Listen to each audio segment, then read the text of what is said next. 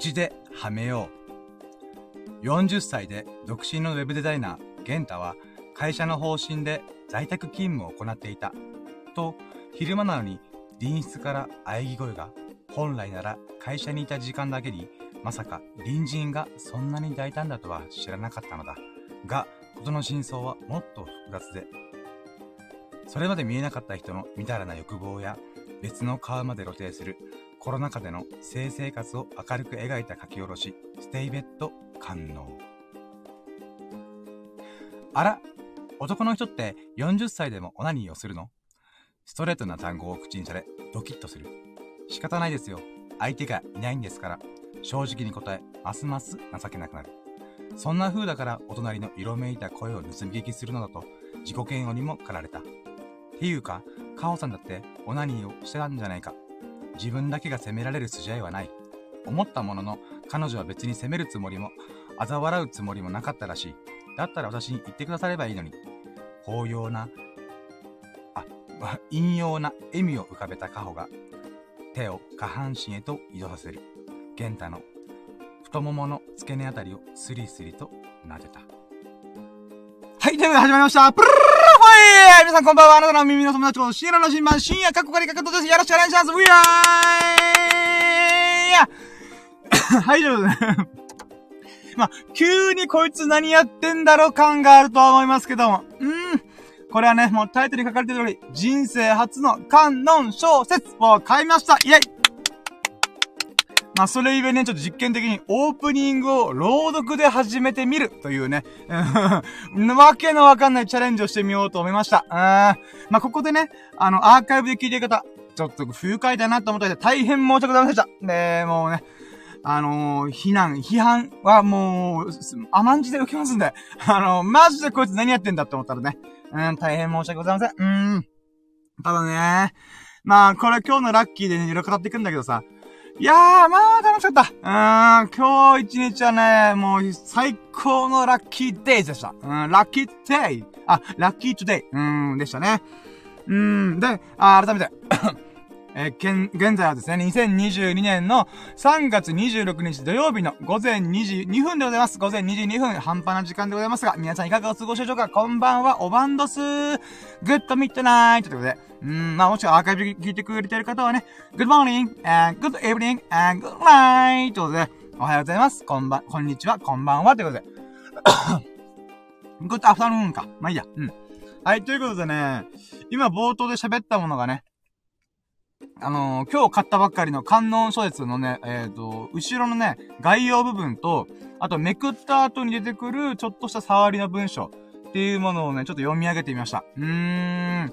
これでおそらく赤番された私、泣く。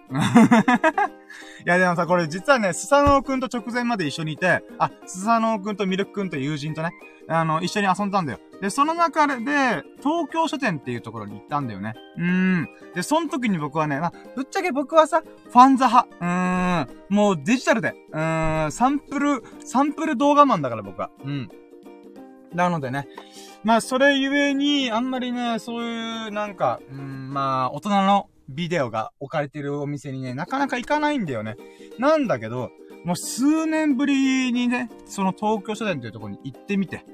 いやー、クリエイティビティ満載、マジで。うーん。人の想像力って素晴らしい。本当に思った。うん、 beautiful うん、マジで beautiful だった。うーん、美しいと思って。うーん。まあね、そういったこともね、もろもろ後で語っていこうかなと思います。で、えーと、まあ、今日はね、2022年3月25日、金曜日のラッキーを語っていこうと思うんですけども、まずはね、ラキラジって何？って思った人。うん、いると思う。うーん、いると思うからこそ、私、語らせていただきます。ラキラジとは何ぞやっていうものね。ちょっと待って、鼻ほじる。うん。あ、ごめん、あー、もう、もう今日はね、お下劣、本当に。うーん。もう、大変申し訳ございませんがね。うん、私、えー、お下劣でございます。はい。ママミーヤ、ママミーヤ。オッケーオッケー。はい、じゃあまず、ラッキーラジとはね、ささやかな日々のラッキーを語るラジオで略してラッキーラジっていうことなんだけども、これはね、うん、まあ、簡単に言うと僕が日々を振り返って、あー、あんなラッキーだな、あー、こんなラッキーやってる、あー、このラッキー忘れてた、俺って、って思いながら、1ラッキー、2ラッキー、3ラッキー、4ラッキー、5ラッキー、イヤーファープルフェイってことでね、うん、テンション上げていくための、ザ・自己満足ラジオでございます。うーん。まあね、これを聞いてね、あのー、まあ、え、マジで自己満足じゃんと思ったそこのあなたそこのあなたですようん。あのですね。僕はですね、以上、ラキラジにはコンセプトというものがあるんですね。うん、もっともらしくね。うーん。それは何かっていうと、ride on the lucky. ラッキーに乗っかれってことなんだけど、僕がひたすらラッキーを語るんだけど、ぜひね、聞いてるあなたにも、僕のラッキーに乗っかってほしいなと思うんだ。うーん。ほんとささやかすぎる。うーん。ツナマヨおにぎり変えたとか、それぐらいのラッキーを僕はね、毎回喋ってるわけでございますけども、そんなラッキーでもね、僕は全力で喜ぶんだ。うーん。全力で嬉しかったって言うんだ。うーん。その時何が起きるかっていうと、聞いてるそこのあなたが、あれ？なんか深夜こんなにツナマヨおにぎりで喜んでるってことはすげえラッキーな気がしてきたって思ってくれたらすげえいいなと思ってんだ。うーん。僕の喜びがあなたの喜びに、便乗できたら、すごいいいなと思ってんだ。あの、違うの？僕のね、ラッキーを通してね、あなたがね、便乗できたらすごい嬉しいなと思ってる。それが私の Ride on the Lucky というコンセプトでございます。うーん、まあ、もっともらしいけどね、もともとは僕自身がラッキーをさせる語って、今日一日俺めっちゃ頑張ったし、すげえラッキーやったって言い切りたいがために始めたラジオでございます。うーん。で、そのラッキーラジオの中でもね、コーナーがいくつかあって、ラッキーパーセントというラッキーをね、一日のラッキーを数値化してみよう。まあ、ラ、パーセント化してみようっていう企画があったり。今日の最優秀ラッキーっていう風に、まあ僕1日で30個50個ぐらいのラッキーがあるから、その中で一番喜ばしかったもの、一番嬉しかったものというものを選んでるんだよ。ピックアップしてんだよね。うん。なのでそれを今日の最優秀ラッキーっていう風に選んだりもしてます。んで、あとは明日のラッキーカムトゥルーっていうものがあって、それは明日何をするっていうものを、一応言っとく。もしかしたらその日の気分で全然変わる可能性もあるんだけど、明日これやったら俺すげえ喜ぶなっていう風にね、ちょっと思うことがあるので、それを語ってたりとかするんだよ。うーん。まうん、それは分かった。じゃあどういうこと話してんのって思ったそこのあなたうーん。よくぞ聞いてくれた。今日のね、最優秀ラッキーっていうね、これから、えー、語るんだけど、それは、あ、これからって、うーんと、前回収録した最優秀ラッキーっていうのを紹介いたします。うん。で、いつもこんなことを喋ってるよっていうのをね、ちょっと味見、テイスティングしてもらいたいなと思っております。はい。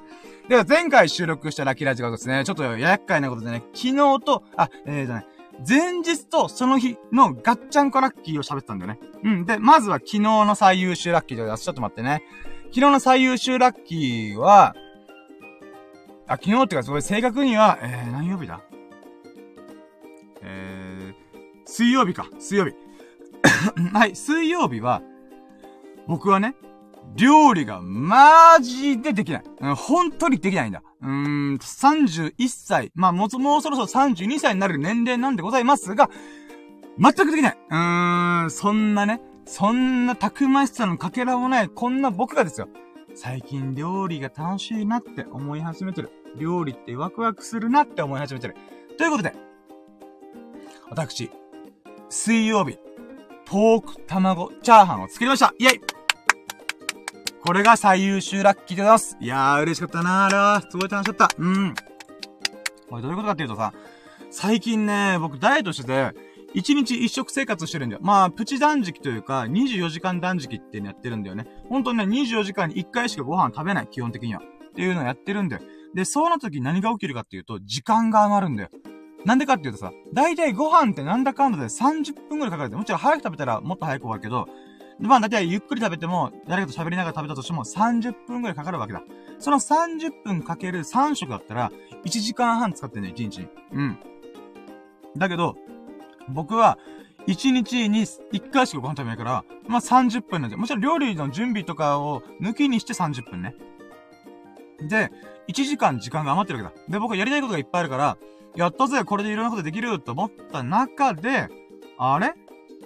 せっかく一日一食だったら自分が美味しいと感じる。おもし、あー、これ食べたいとか、もしくは自分がこだわった料理を自分で作った方がよくね？っていう風に思い始めたんだよね。で、そこから、もう、悶々としながら、まあ、4か、えー、3ヶ月が続けたかな、断食を。で、その中で、やっぱね、自分で作ろうと思い立ったんだよね。うん。で、そこから、ポーク卵っていう僕のソウルフード。まあ、沖縄のソウルフードと言ってもいいんだけど、まあ、それを作ったんだわな。うん。で、それはね、ただ焼くだけだから料理とも言えないのかもしれない。なんだけど、このポーク卵っていうのは僕大好きなんだよ、本当に。うーん。まあ、大好物はチャーハンなんだけど、僕がね、今まで一番食べた料理っていうのがポーク卵だったんだよね。うーん。だったらばだ。僕のぶっちぎりで大好物のチャーハン、プラス、僕のソウルフードであるポーク卵をガッチャンコしたらいいんじゃないかって思ったんだ。それがポーク卵チャーハン。もうこれがね、作るのがね、早かった、早かったってか、もう、速攻終わった。うん。なんだけど、僕が段取り悪くて、あ、あー、卵入れなきゃ、あー、ポーク焼きすぎた、あー、みたいな。ってなりながらも、こう、こう、なんとかかんとかしながら作ったわけだ。でね。で、やっぱ硬かった。うん。ポークが多少硬かった。だけど食べれないわけじゃない。普通に食べれる。でね、思った俺は。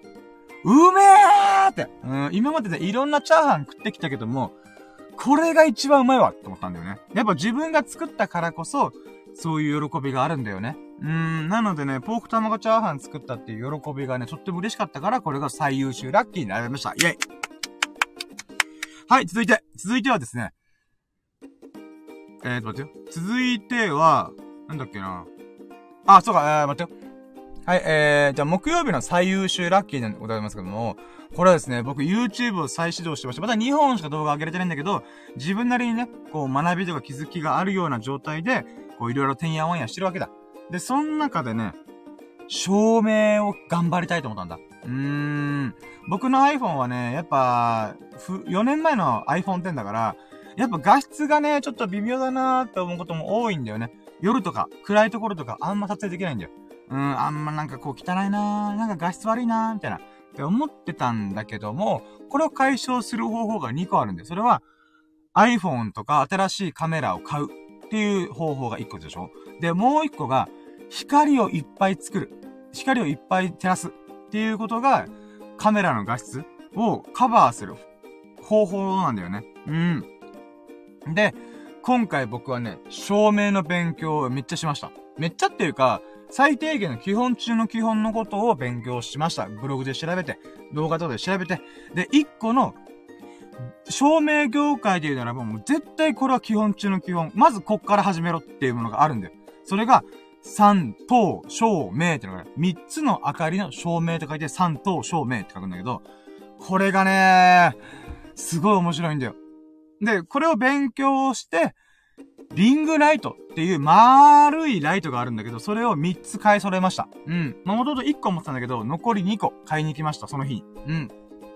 まあ、それが最優秀だけなんだよ。照明の勉強して3等照明をやるために、リングライトを3つ揃えました。うーん。これが最優秀ラッキー。で、実際その日、昨日の段階では、昨日とか木曜日の段階では、3等照明できずだったんだよね。うん。まあ、これ、これは説明するんだけど、これはね、この三等照明っていうのが、まずね、キーライトって言われる一番大事な光っていうのが、自分の右だろうが左かどっちでもいいんだけど、右だったら右に置いて、右45度。これ、ウィーで自分をまっすぐじゃあまっすぐ立って、ウィーンで手をさ、45度の角度に置いておくじゃん。そしたら、その上、そこからまた45度ぐらいの高さに、キーライトっていうのを置くんだよね。うん。んで、そこからさらに逆に、右に置いたならば、左に対して、ウィーン45度。そして上に45度をするんだよ。で、そしたら、それが、えー、リフ、リフライト。あ、なんだろう、ちょっと待って、名前忘れちゃったな。あ、ごめん。フィルライトだ、フィルライト。フィルライトっていうのをキーライトの反対側に鏡鏡のように反対側に置くんだよね。で、そのフィルライトからまたまっすぐの僕にとって斜め後ろのところにバックライトを置くんだよ。そうすることによってとっても綺麗な、えー、表情が撮影できるよっていう話があったんだよね。えー、そうなんだ。で、これが三等照明。照明業界でいう、もう最低限の、もう基本中の基本の撮影方法、照明方法らしい。うん。でね、あのー、まあ、それを実現するためには、まずリングライトが必要なんだけど、リングライト1個上がったから残り2個買いに行ったと。で、それはね、結構リサイクルショップとか、うん、3コイン、300円均一とかで1500円売ったりとかして、まあ、回数ログ出てきたんだよ。で、問題はね、高さなんで。だから三脚が必要なんだよね。うーん。で、三脚って地味に高いんだよ。で、うわーどうしよっかなーと思って、100均とか、ドンキョーテとか、そういうとこ行ってきたんだけど、なかったんだよね。もしくは、ちょっと僕が望む高さを持ってない、短いやつだったんだよね。あー、これはあかんなーと思って、その日は諦めた。で、それが今日になるんだけど、とりあえずね、最優秀ラッキーとしては、三等証明の勉強をして、で、リングライトを3つ買い揃えたこと。もうこれがね、また今日に続く、えー、もうまたぐラッキーだよね。うん、日をまたぐラッキーが現在進行形で起こっておりました。イェイはい、ということでね、まあ、これが僕の、えー、最優秀ラッキーなんだけども、あ、これもう一個言わせて。このね、照明の世界ってすげえ奥深いんだよ。みんな照明舐めてるでしょあのね、これ言いたかった、俺。照明の勉強して改めて思った。あのね、照明は馬鹿にできないよ、本当に。あのね、これ、なんつうんだろうな。えっとね、映像作品の5割ぐらいが実は照明なんじゃないかなって俺思ってる。うん。それぐらい照明ってすげえんだわ。うーん。なんかさ、一時期さ、ほんと大昔なんだけどさ、あれ10年前ぐらいにさ、今のときめく女優さんの、広瀬すずさんが若、若、若、若、若かりし頃に、トンネルズの番組で、あの、食わず嫌いっていうのがあったんだよね。あのー、なんだっけ、皆さんのおかげでしたっていう番組の中のワンコーナーとして、食わず嫌いっていうのがあって、その時に、広瀬すずが、まあ、若いからね、あの、幼いからしょうがないんだけど、なんで照明とか音声の仕事をしてる人がいるのかがわかんない。出ればいいのに、みたいな。うん、もしくはもっとやりがいのある仕事すればいいのに、みたいな。ってこと言ったんだよ。で、それで大炎上したんだよね。はぁーみたいな。うん。人の職業をバカにしてんのかってねみたいな。っていうくなったんだよね。で、僕はそれは、まあ、まあ、若、若気の至りだからしょうがないよねって思ったんだけど。うん。でもね、今、照明の勉強すんじゃん。思った。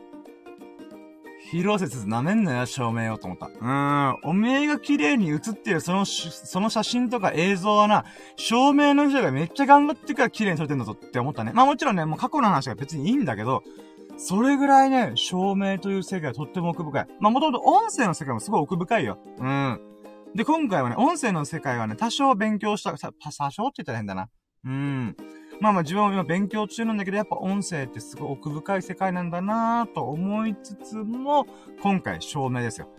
でね、このインスタグラムのアカウントで素晴らしいアカウントがあるんだけど、それはね、ハリウッド映画とかあるじゃん。そのハリウッド映画のいろんな名映画の名シーンの証明を紹介してるアカウントがあるんだよ。まあ、アメリカ人とかが作ってんだけど、これがね、すげえんだわ。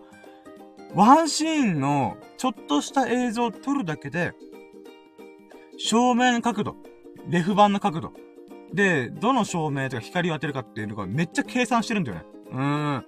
だからさ、俺ハリウッド映画ってさ、よくさ、演者とか、うーん、なんか、まあ、キャストっていうのかなうん、演者、出演する演者とか、まあ、エキストラさんとか、もしくはセットっていうのがよくフューチャーされやすい。だから違う。あれは、照明だからこそ映画らしくなってるんだよ。うーん。だからさ、普通のホームビデオカメラでさ、セットのものを撮ったところで多分ね、そんなに見栄え良くないよ。だけど、映画の凄さっていうのは、照明がガチンコですごいんだよ。それをね、すごい改めて思った。この照明の勉強したからこそ、あー、映画、映画業界ってこういうことなんだ。だから人がいっぱい必要なんだ。カメラマンのプロ、音声のプロ、セットを作るプロ、演者のプロ、そして、照明のプロ。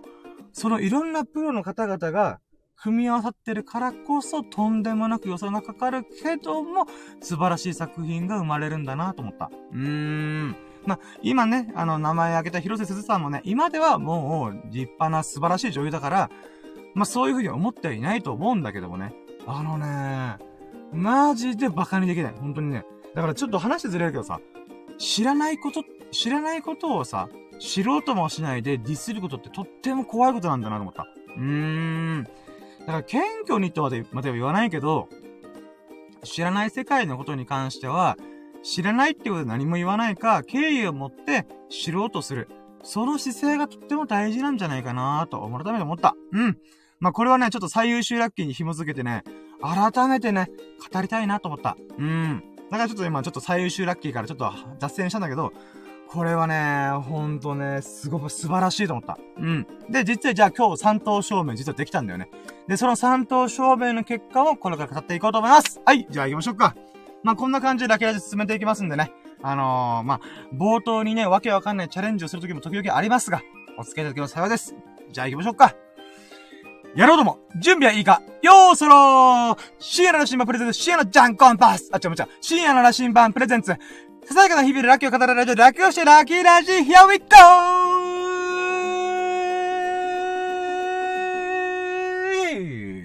イェイ始まりました。ラッキーラジオです。現在上が2022年2月、あ、3月26日土曜日の午前2時20分でございます。皆さん、いかがお過ごしでしょうか？こんばんは、おばんどすってことで。 good midnight で、もしくは、アーカイブの方、 good morning and good afternoon, good, good afternoon, good evening, good morning ってことで、おはようございます。こんにちは。こんばんは。ってことで。うーん、皆さんが幸多き日々を過ごしていると私祈っておりますよ。うーん、本当にいつも聞いてくれてありがとうございます。えい。はい、ということでね、じゃあ、ラキラジ始まりましたが、早速ステップに行こうと思いますが、今回やっと本編に入ります。オープニングトーク20分かかりました。それぐらいね、喋りたいことがいっぱいある。そして私のテンションがバカなってます。イェイはい。待って、ちょっと水飲みます。はい。いやー、今日また盛りだくさんな日々でしたよ。うん。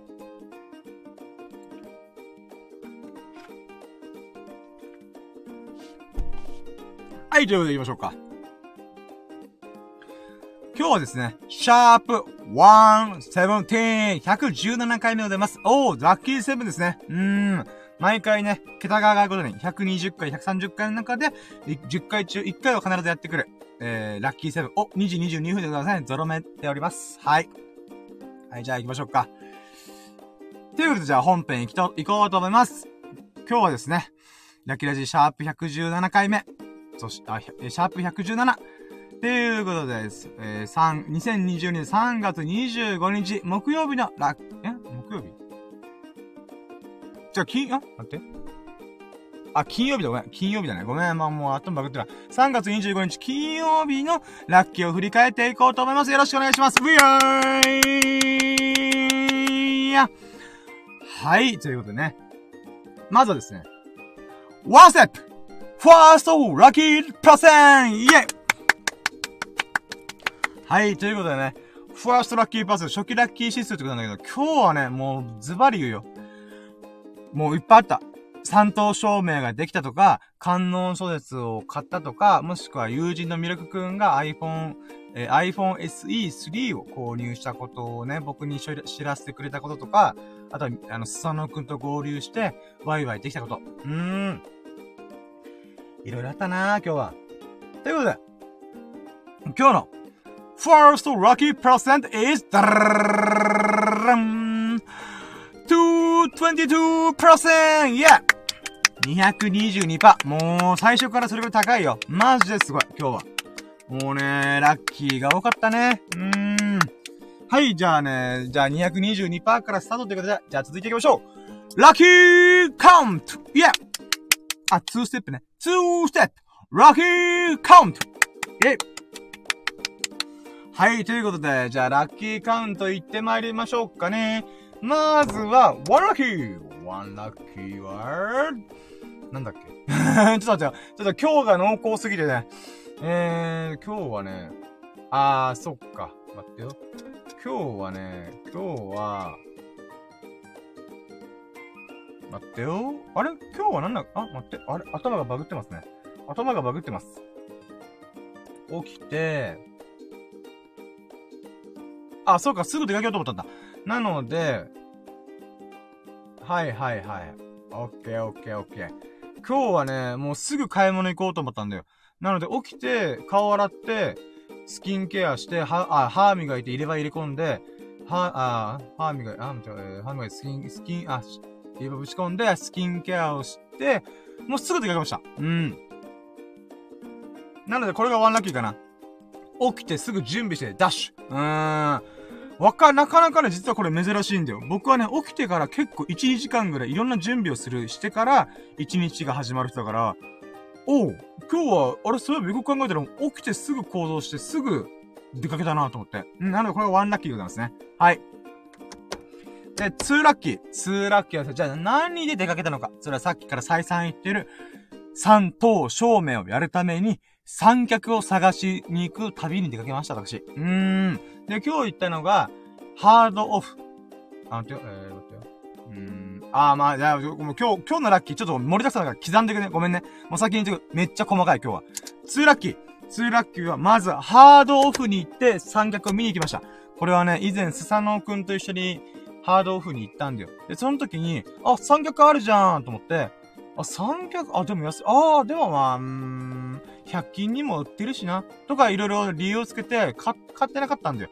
だけどね、三等証明をするためには、三脚が必要なんだよ。で、三脚って地味に高いんだよ。本当にね、いいやつは、5000円とか平気で超えてく。で、安いやつは、100均で500円で売ってるし、まあ、ドンキとかでも1500円とか2000円ぐらいで売ってるかな。で、エディオンとか、まあいろんなところで売ってるんだけども、まあね、この高いやつがないんだ。高いやつが、金額高いやつじゃなくて、タッパーがあるやつ、長さがあるやつがないんだよ、ほぼ。うん。どういうことかっていうと、これって値段に比例するんだよ。で、アンド、今さ、スマホで撮影する人が多いから、どっちかっていうとね、あの、1メーターちょっとあれば、こと足りるっていうことが多いんだよね。でもね、僕は照明を立てたいんだよ。照明を立てるためには、それなりの高さが必要なんだよね。なので、かといって高いものは買いたくない。っていうことで、まあ、ハードオフに行ったわけだ。ハードオフで、それなりのものないかなと思ったんだけど、見てびっくりした。普通に2000円超えてった。嘘だろと思って。うーん。2000円かよっていうのね、びっくりしたね、ほんと。うーん。500円のやつも確かにある。だけどね、ボロッチンだすげえ。うん。あと、ちっちゃい。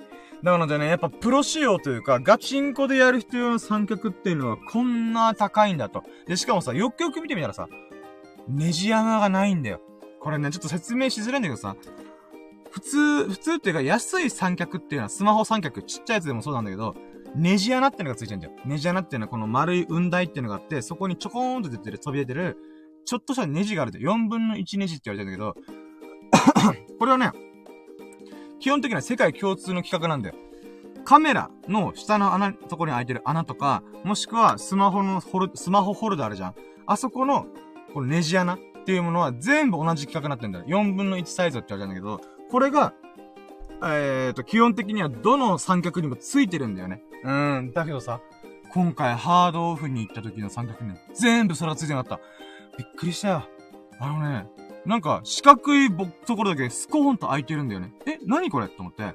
これね、後から気づいたんだけど、実は三脚新品のやつ買ったらちゃんと三脚と、その、雲台というか、このシューっていうのがあるんだよね。シューっていうのは、あの、なんだろうなこの四角いボックスみたいなのがあって、ほんとね、3センチ、4センチぐらいかな ?5 センチ、4センチ4センチの正方形のボックスがあって、ボックスっていうかこう、正方形の形の、台があって、それがネジがついてるんだよね。うん。で、このネジをぐるぐるぐるってその、正方形の4センチぐらいのものにくっつけんじゃん。そしたら、この三脚の雲台、台にある部分に、このね、ワンプッシュで、カパって開く場所があるんだよ。そこにはめるんだよ。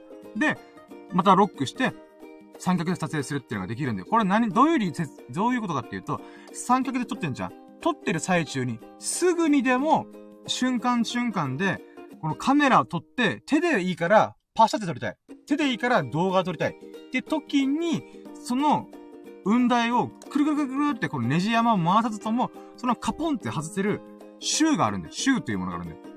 それがね、ハードオフのやつ全部なかったんだよ。だから、その、シューがないと、使えないんだよ、この雲台っていうのが。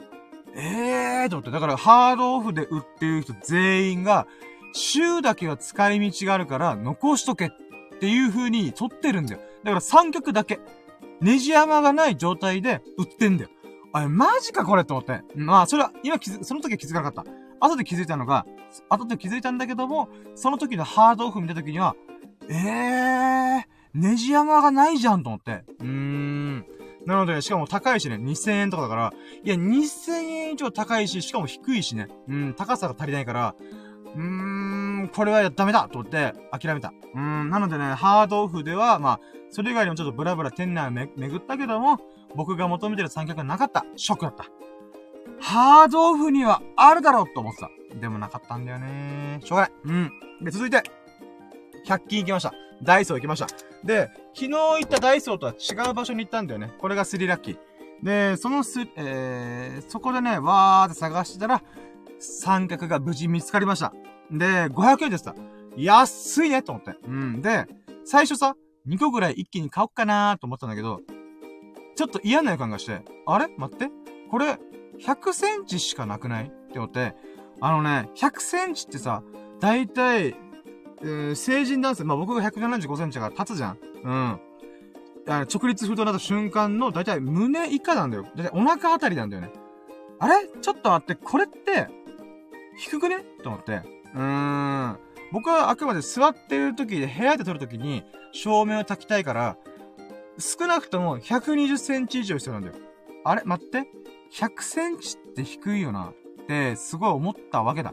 だけど、欲しいっちゃ欲しい。三脚はね、あって損することないから、んまあ、どうしようかな。一回3台ぐらいさ、この、レ、えー、カートにさ、ボンボンボンって置いたんだけど、いや、ちょっと待って。これはちょっと様子見た方がいいかも。一回買ってから、外で三脚開けて、高さがどれくらいかっていうのを見てから、あ、これ OK だって思ったら、2個買おうと思って。うん、なので、まず1個だけ買う。1個買いました。うん、なので、これが4ラッキー。ダイソーに行って三脚見つけたけどもちょっと怪しかったから三脚1個だけ買いました。で、そして、はい、ピッてやって、ピッてレジ通して、はい、じゃあ500円ね、はーい、つって、わーって出て、もうちょっと出た瞬間に開けた。うん。で、開けてびっくりした。あれこれ本当にお腹の位置じゃん。あれってことは、これ照明台にはなれないぞって思ったんだよね。いやー、ショックだった。まあでもね、三脚はあって損はしないから、うん、まあまあまあ、いや、今、今、今、いいと思って。うん。なので、とりあえずね、この三脚を変えたことが4ラッキーでございます。で、5ラッキー。5ラッキーは、うーん、どうしよう。俺が欲しい三脚がない。せめて、あと1台。120センチ以上の三脚がないと、三灯照明ができないなーと思って、うーん、でも売ってそうなとこ、あエディオンに行こうと思ったんだ。うーん。まあ、ヤマダデンキにもよかったんだけど、ヤマダデンキちょっと遠いか、遠かったから、エディオンでいいやと思って、エディオン行ってみたんだよ。まあ、あるかな？ないかな？うん、まあいいや行こうと思って行ったんだよね。うん。なので今回は、えー、5ラッキー、エディオンに行きました。もう久々のエディオンで、エディオンってことで 行ってまいりました。で、エディオンに行ってね、カメラコーナー行ってきたわけですよ。でもね、カメラコーナー最近エディオンで縮小してんだよ。なんでかというと、もうみんなスマホ使ってっから、スマホの性能も上がってっから、みんなカメラそんなにね、本格的に使わなくなってきてんだよね。重いしね。うん。なので、さてこれどうしましょうって思ったんだよね。うーん。で、まあ、ブラブラーとカメラコーナーをみ散策してる中で、あ、あったと思って、三脚コーナーが、ほんとね、5、6本しか取り扱ってなかった。いやー、やっぱね、このカメラの時代の流れがね、煽りを食らってんなーと思いつつも、まあ、見てみたんだよ。そしたらね、だいたいこういうところで5000円とか超えてくんだよなーと思ったら、2000円なかった。あれ ?2000 円あったらちょっといいかもしれん。うん。で、なんだ正確には1800円くらい。あれ ?2000 円切ってるじゃないのと思って。んで、いろいろ見てみたんだよね。あれ？あれ？あれ？れ高さも120センチぐらいで、あれ？ちょっとこれギリセーフじゃない？っていうものもあったし、アンドね、さっき言った、ハードオフで見せ、あの、見せた時に、このシューが抜けてる状態っていうのが、この時気づいたんだよね。うん。まあ、ワンタッチで、このシューをパコーンで取って、いちいちネジ穴を回さなくてもいいっていう上等三脚だったんだよね。あれ？これ2000円は安いぞと思って。なんでかっていうと、高さもそれなりにあって、このシュー付きだと、他のやつにも使えこな、使えるから、あ、これすごいいいと思って。うん。なのでね、購入しました。ということで、これが6ラッキー。6ラッキー。本格的だけども、まあ、初心者向けの、えー、120センチぐらいの、えー、三脚を買いましたイェイもうね、最近散財がすごいマジでやばい。なだけどね、これは必要なことだから、しょうがない。と私は思ってんだけど、うん。自分自身が実はやってみたいし、これはね、私の勉強、気づきにもなるし、かつ、えー、YouTube を本格的にやるのであれば、いつかぶっちゃちゃる壁だったらもうさっさと今のうち買っちゃえと思って。うん。で、買っちゃいましたね。で、それでね、この AD 音がすごいありがたいのがさ、サンプル品が目の前にあるんだよね。うん、だからサンプルで、ああ、この高さだったらオッケーオッケー、いいね、いいね、とか思いながら、操作して、で、操作してるけど思ったのが、やっぱサンプル品だからさ、誰かがバカやってさ、三脚の一部が破損してんだよ。うわー、壊れてるーと思うから。うん。な、でもね、まあ、サンプル品の役目として私はそれがあるからこそ購入したわけだよ。うーん。ありがとうサンプル品と改めて思ったね。うーん、マジ感謝。うーん、あなたのおかげで、エディオンのスタッフがここにサンプルを置いてくれたおかげで、私、この商品を買うきっかけになりました。本当にありがとうございます。イェイはい、ということで、やっと。じゃあ、セブンラッキーいくよ。セブンラッキーはですね。まあ、この流れを組んでまとめたラッキーなんだけども、やっと、小、三等正面に必要な三脚がすべて手に入りました。いやー、金かかったよー。うーん。もう数えるの、いや、もう、いや、嫌だけど、数えるとすれば、えー、1500、3000、4500、えー、待ってよ。えー、3、5000、えー、5000、5000、6500円ぐらいかな。あー、ま、じゃあ7000円。7000円吹っ飛ばしました。いやー、恐ろしいね。だけどね、ほんとね。これも投資だし、自分自身がワクワクしてるから、とってもいいお金の使い方しようと、しようと思った。僕の7000円、ありがとううーん、お金ありがとう、マジで。あなたたちのおかげで私は、三等証明とやってみたいことにチャレンジができております。本当にありがとう、お金。うーん。いつかこれで帰ってきてくれ。うーん。あ、これがセブンだき。お、お金はね、天下の回り物だからね。私が今回、YouTube のクオリティ、画質を上げるために取り組むことによって、またね、新しい、新しい、えー、お金がまた舞い込んでくるんじゃないかなと私は思ってます。うん。I'll be back! 待ってるよお金ってことであ、持ってるよ !7000 円ってことでね。うーん。え、そうん、そうだね。で、他にもお金使ったとか、結局ね、ここ数日でかなりお金飛ばした。でもしょうがない。これも必要経費ですからね。うん。うん、ていうことで、じゃあ、え、まあ、8ラッキー。8ラッキーはですね、8ラッキーはもう速攻家帰りました。家帰ってですね、はあ、ちょっと待って、ちょっと待って、一回、ちょっとここで一段落しようやさ。ちょっと水飲む。うん。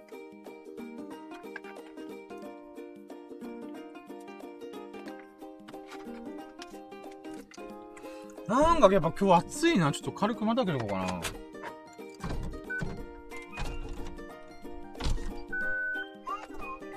今日風が強いんだよ。だからちょっともしかしたら音がね、バーバーバーバーなるかもしれないけど、ご了承くださいませ。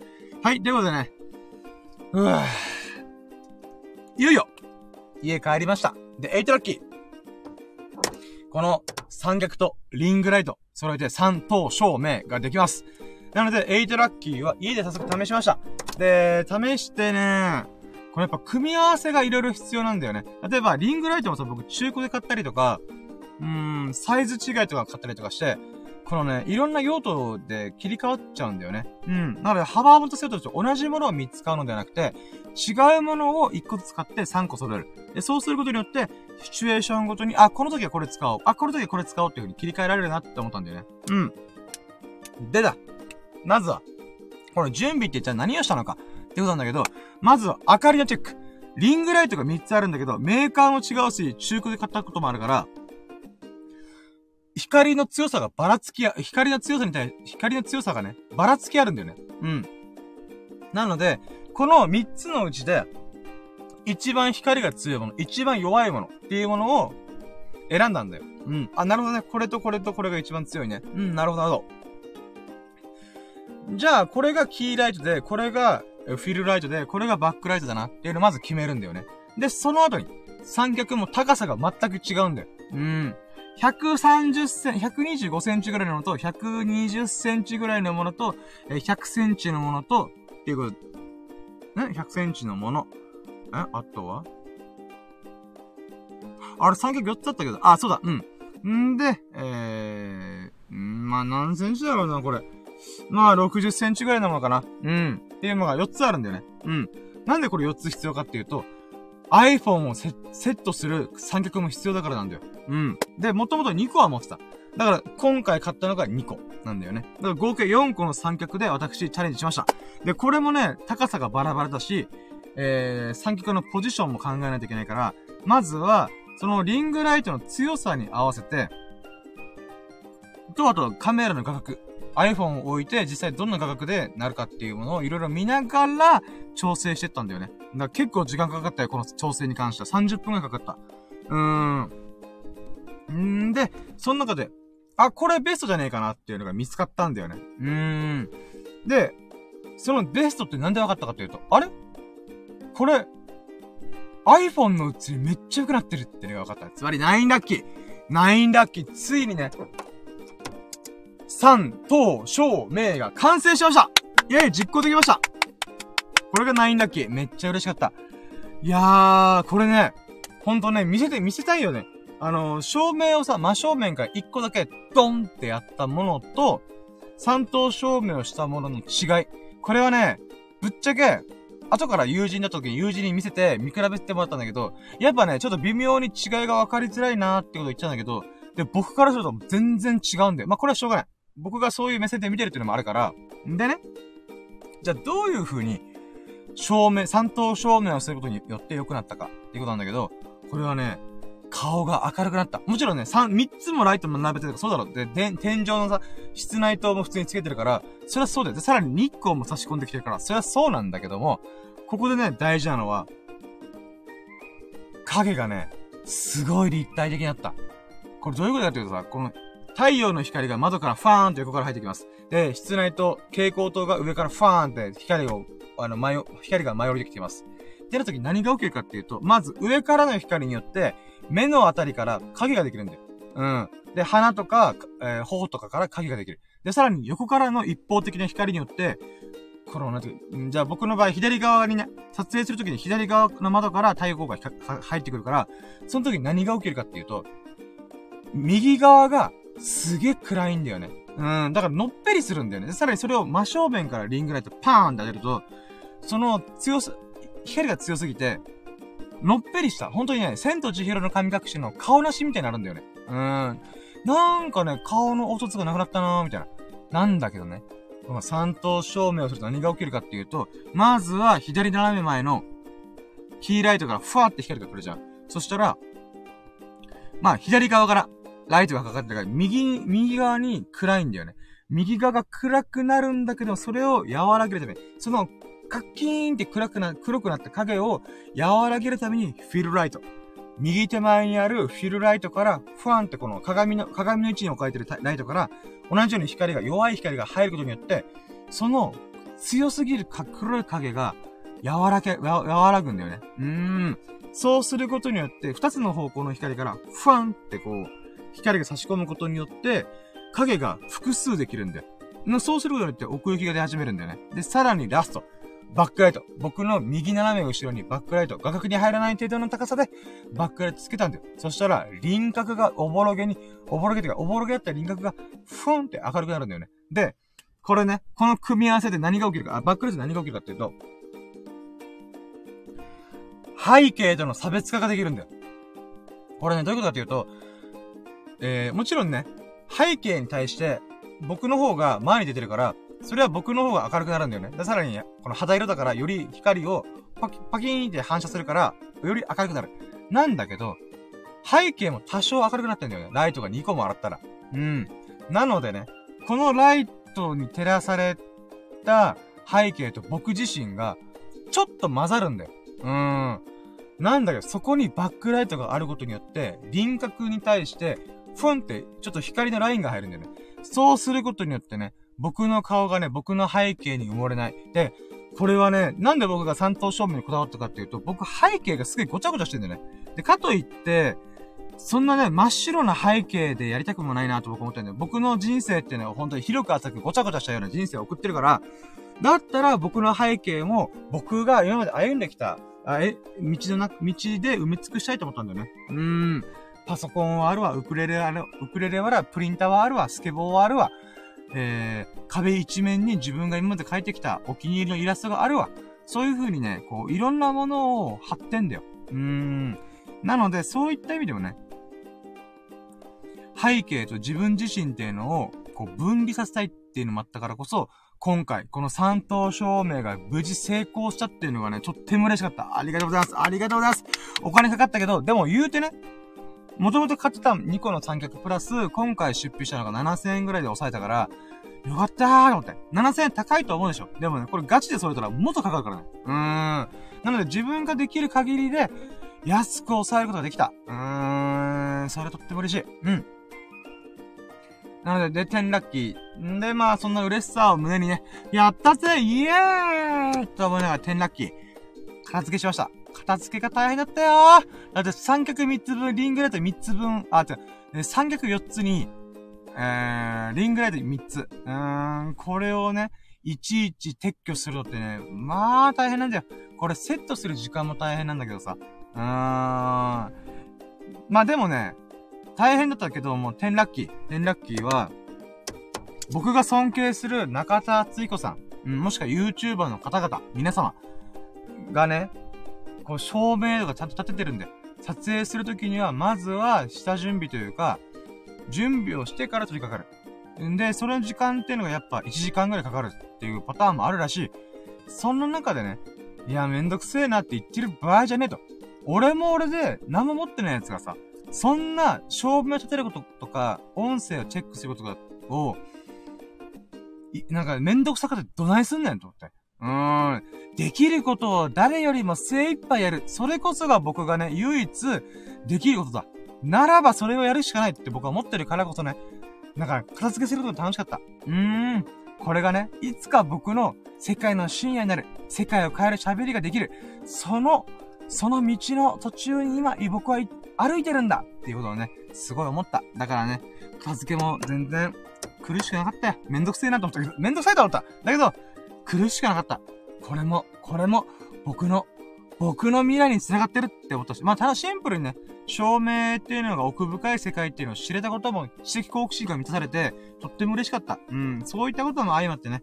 なので、もう個人的にはね、次撮影するの楽しみ。今ね、3本目の動画の編集に手こずってて、なかなか終わらない。うん。だけども、まあ、こまあ、次4本目、5本目に続く動画はね、またクオリティアップすると思うから、その喜びがあるね。本当ね、見てる側からしたら、些細なことではあるけども、わかる人にはわかると思ってるんだ。照明ちゃんと焚いてんなっていうのは、やっぱわかるよ。見て、その目線で見てるから。だからね、そういった意味でも次の動画が楽しみだっていうのが、あ、じゃあこれもラッキーにしようか。うん。11ラッキー。片付けも楽しかったけども、この3等照明を使って4本目、5本目の動画を撮ることがとっても楽しみ。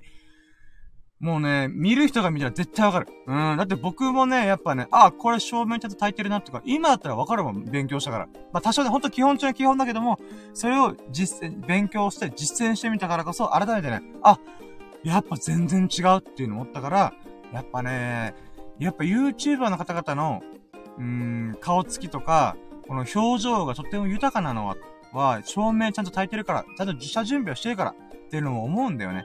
うーん、ほんと豊かな時代に生まれてよかったなと思う。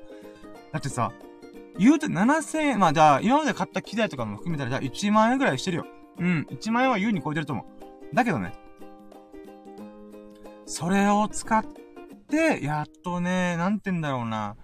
こう、YouTuber の方々のね、あと、まず、いや、1万円とか、まあ、2万円いかないから、まあ、かなり長い時間かけてか揃えた、あ、機材だから、まあ、機材とも呼べないとは思うよ。だけどね、2万円でね、それなりのクオリティの照明、音声、撮影ができるって、とっても素晴らしい時代に生まれたなって僕は思うんで、改めてね。うーん。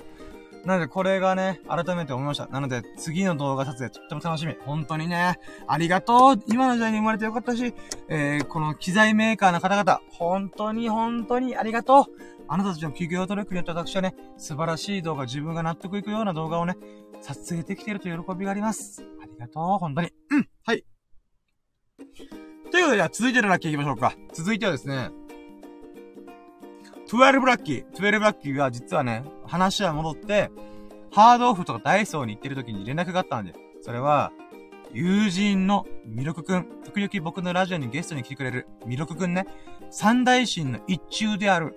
あ、ごめんね。一中で僕らね、ラキラジの、この関わってくれてる人、神々と呼んでて、その中でも、リアルの友人に関してはね、応援してくれたりとか、協力してくれてゲストに来てくれたりとか、もしくはヘビーリスニングしてくれてるんだよ。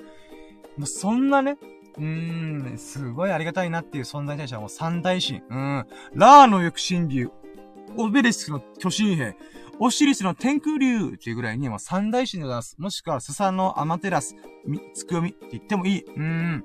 まあそういったね、ありがたい友人がいるんですよね。で、そのミルクくんが、連絡くれたんで、珍しいなと思って、ミルクくんから連絡ってなかなか珍しいなと思ったら、いや、買っちゃったよ、ついに。iPhone SE 3をっていう LINE が来たんだよ。嘘だろと思って。嘘だろ？嘘だろと思って。うーん。なんでかって言うとね。あ、その連絡が来たのがまずツイブラッキーだ。うん。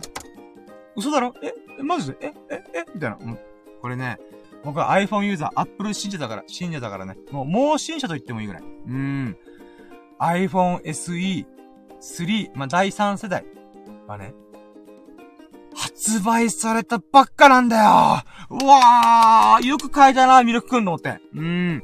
ミルクくんはね、マネーリテラシーがすごいあるから、ちゃんとね、自分に合った iPhone、身の丈、身の丈っていうか自分が使う用途に合ったものを買うっていうのがちゃんとしっかりしてんだよね。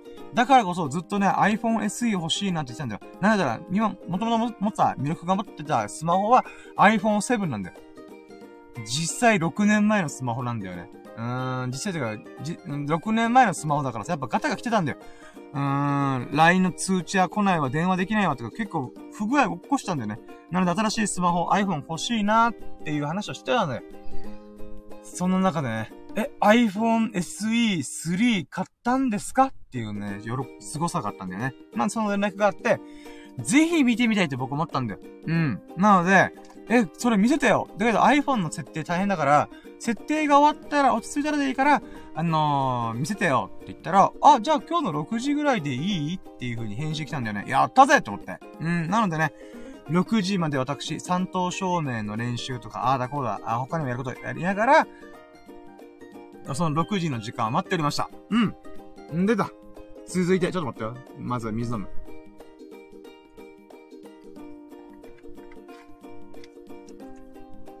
ごめんね、ゴーゴーなってるかもしれないけどね、ちょっとこれは、後でクレームください。うん。はい、続いて。はい、サーティーラッキー。サーティーラッキーが、そのミラクくんの時間に、夕方の6時になるまで、まあ、三等証明の実験をしてみたりとか、あとは、待ってよ。はい、えー、サーティーラッキー。サーティーラッキーは、お経をがっつり読みましたうん。これがサーティーラッキー。まあ、僕はね、何度も言ってますけども、日々に1時間ぐらいお経唱えてるんだよ。まあ、もともと仏教が好きだから、趣味だからっていうのもあるんだけど、その中でね、えー、お経をね、1時間読んだな。ちょっと待ってよ。ゲップで通った。今なんとか我慢した。そしてカレーの匂いがした。うん。はい、えーとね。お経を読んでるんだけど、これはね、僕の入れ歯が関係してる部分もあって、入れ歯入れると発音障害があるんだよ。うん、やっぱうまくね、こう発音ができない時が多いから、それをね、朝のリハビリとしてやってるんだよね。だいぶ今日は、もう三脚をすぐ買いに行こうと思ってたから、うん。まあちょっとそのお経を読むタイミングがずれたんだけども、でも今回それを読みました。で、1時間ぐらいやってる中、私は暇なんです。お経を覚えてるんで暇なんでございます。なので、14ラッキ。今日、SNS の毎日投稿が今日も継続できましたイェイこれが14ラッキー。で、14ラッキーなんだけど、まあこれはね、昨日はね、ギリギリで投稿してたから、ギリギリじゃねえな、ちょっとオーバーしてた部分あったんだけど、なんとかね、えー、今日は早めにやと、やろうと思って、なんだら、ミルクくんと会ってしまったら、ブログ書けなくなってしまうので、書く時間がなくなってしまうので、今のうちに書かなきゃと思いながら、私、えー、必死に書いておりました。で、毎日投稿無事できました。で、15ラッキー。今回何の記事を書いたかっていうと、一人でビリヤードをしに行った話を書いたんだよね。うーん。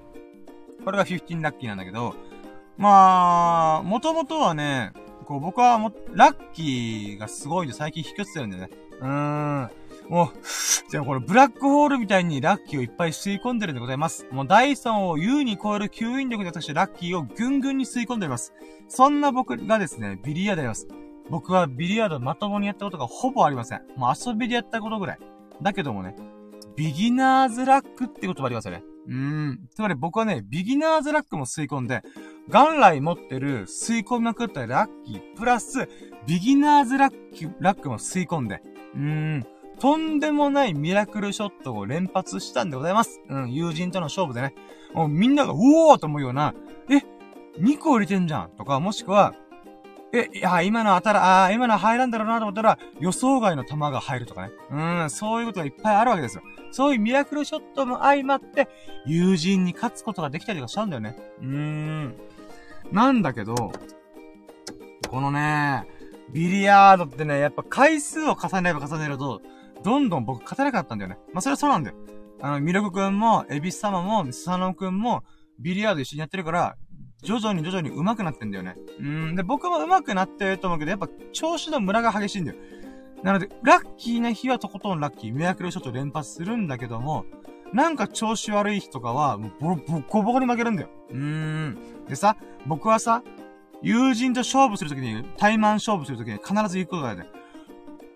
スサノオくん、ボッコボコにしやんのかなみたいな。とか、ミルクくん、ボッコボコにしやんかなとか、エビス様、ボッコボコにしやんかんなみたいなこと言うんだよね。まあもちろんね、あのー、笑いながら言ってるんだけども、半分冗談、半分マジなの、僕は。うん。んでだ。そんなことを言いながら私、あ、排水の陣を敷いて、もうこれで負けたらすごい恥ずかしいよ。うん。で、恥ずかしいけどもね、ミラクルショットで今まで勝ってきました。だけどね、最近負けは、負け越してるんだよね。そうなった時、私の恥ずかしさったらないよ、マジで。うん。ボッコボコにしてやんよって言ったやつがボッコボコに負けてんの。ははは笑うしかない。で、まあ、そういった中で、じゃあ秘密の特訓をしようと思って、いつも行ってるプールバーに一人で行ったんだよね。で、そして、だいたい40分ぐらいね、コツコツコツコツ練習してたんだよ。で、そしたらさ、あんま楽しくないなと思った。うん、正直ぶっちゃけると、あれ、なんか、なんかね、ちょ、ビリヤード楽しいんだけど、なんか、なんか盛り上がんねえなって思ったんだ。うん。で、だから40分ぐらいで切り上げた。でね、もちろんビリヤードを一人でコツンコツ売ってる中でミラクルショットみたいなのが売ったおー、これ入るかみたいな。てかあったんで。だけどね、やっぱそれもね、なんか一人でいいからさ、なんか、うおー、やったーとか、なんか言いづらいし、なんか周りからもなんか変な目で見られるのかななんかなーと思ったりとか。うん。だったりとか、おー、今のはミラクルショットだみたいな。っていう風に喜び合う友人もいないわけだ。一人でやってるからね。うん。そうした時に新しい学びと新しい気づきがあった。それはね。俺って、ビリヤードが楽しいと思ってるんじゃなくて、みんなとワイワイビリヤードを楽しむことが好きだったんじゃないかって思うようになったんだよね。うーん。だからね、もう秘密の特訓、1回目にして飛んだしました。うーん。基本的には僕は友人に連絡をして、今日ビリヤードやらないとか言って、付き合ってくれるんだったら、ビリヤード一緒にやって、今日ちょっと予定があるわとか、ちょっと今日休もうかな、無理だわってなった時にだけ、ビリヤード一人でやる。だけど基本的には、みんなと一緒に楽しんで、みんなと一緒にレベルアップする、成長するっていう方向で特訓した方がいいなって思ったんだ。うーん。やっぱね、なんか僕の性分はね、みんなでワイワイやるっていうことなんだなーとも改めて思った。だからね、秘密の特訓はもうこれで終わり。終わりっていうか、やる、やり続けるけども、秘密ではなくなる。うん。で、まあまあ、そんなことを思いながらね、うん、私、まあ、友人をね、こう、しれっと練習しながら、いつの間にかボコボコにするっていう夢はついたけども、みんなと一緒にワイワイしながらもね、うん、こう、楽しむ、楽しみながら特訓するっていう方向にね、まあ、電源撤回したわけだ。だけどね、恥ずかしいことがもう一個あった。それはね、僕の秘密の特訓、友人にバレてた。エビス様にバレてた。これなんでかというと、僕がね、深夜の、まあ、ラキラジ収録終わって、4時ぐらい、3時4時ぐらいに、えー、ビリヤードの練習してたんだよね。で、帰った時、帰った後に、どうやら、秀樹さんが、来て、来てたらしいんだよ。エビス様がね、あのー、いつも行ってるプールバーに来てたらしいんだよ。で、そこで、バーのマスターが、お秀樹さんお疲れ様です。ああ、さっき深夜さん来てましたよ、みたいな。っていうことを言ったんだよね。え、え、あの深夜が、一人で練習しに来てるんですか？みたいな。ああ、来てましたよみたいな。もう、秀樹さんびっくりしたらしい。うーん。で、僕もびっくりした。え、俺の秘密の特訓、1時間後にバレてたの？と思って。やっぱね、秘密っていうのは、いとも簡単にバレるらしいよ。ということで、そんなかん、そんなことをね、考えた今日この頃でございました。っていう記事を書きましたと。うーん。まあ、多少ね、あの、他にもいろんなラッキーと組み合わせてる部分があったんだけど、今回フォーカスしたのは、一人でビリヤードの練習しに行ったことっていうものをね、記事にまとめてみました。うん。はい。で、次、13、あ、違う違う、16ラッキー。16ラッキーは、その記事を書いたタイミングで、ミルク君から連絡連絡があって、あ、えっ、ー、と、あ、まあ、でも僕が、うーん、約束の6時手前ぐらいに、あの、ミルクくん、iPhone の調整終わった？みたいな。そう、よく考えてみたらさ、iPhone の設定を時間かかってたりとかミスったらさ、ミルクくんと連絡取れないんだよ。だって LINE をさ、スイッチするから、あれ？これ失敗したら連絡取れなくなるぞと思って、まあ、ちょっとゆっくり待ってたんだよね。そしたら、あ、オッケー、連絡終わった、設定終わったよーって言って、おじゃあ、とも、じゃあ、なんか迎えに行こうかなと思ったら、ミルクくんの方から、あ、み、俺が迎えに行こうかみたいな。え、マジで？よかった。まあ、ラッキーと思って。うん。なのでね。えー、16ラッキー。ミルクくんと連絡が取れて、ミルクくんがね、車出してくれるってことで、ありがたや、ありがたやーと思って。うん。なんで16ラッキーは、ミルクくんが車出して、そして迎えに来てくれました。ありがとうございます。イェイはい、で、セブンティーラッキー。セブンティーラッキーはね、ミルクくんと合流をしまして、でね、まあ、早速、iPhone、えー、iPhone SE 3を拝見させていただきました。これがセブンティーンラッキーでございます。はい。で、セブンティーンラッキー iPhone、でね、これがまたかっけんだわ、マジで。うん、サイズはね、iPhone7 とか iPhone8 と一緒なんだけど、あのね、ミルクくんが買ったやつが、レッドカラーなんだよ。プロダクトレッドっていうシリーズなんだけど、これはね、すごいいい買い物したなと僕は思ってるんだけど、まずね、赤色が超かっこいいんだよ。うーん。で、アンド、このプロダクトレッドっていうのは実はね、iPhone の中でも特別なものなんだよ。それは何かっていうと、確か環境保全とか、そういう基金、寄付につなが、売り上げの一部が、えー、寄付につながるのがプロダクトレッドなんだよね。うーん、なので、プロダクトレッドっていうのが環境にも貢献してるし、かっこいいしってことでね、素晴らしい、あの、カラーリングなわけ。うーん。で、この iPhone SE3 に関して言うならば、なんつうのかな、えー、中身、外側はね、iPhone 8みたいなもんなんだけども、ホームボタンもついてるんだけども、でもね、中身が全然違うんだよ。中身が、iPhone 13に使われてるチップ、つまり処理機能をつ、司るチップ。それを組み込んでるんだよね。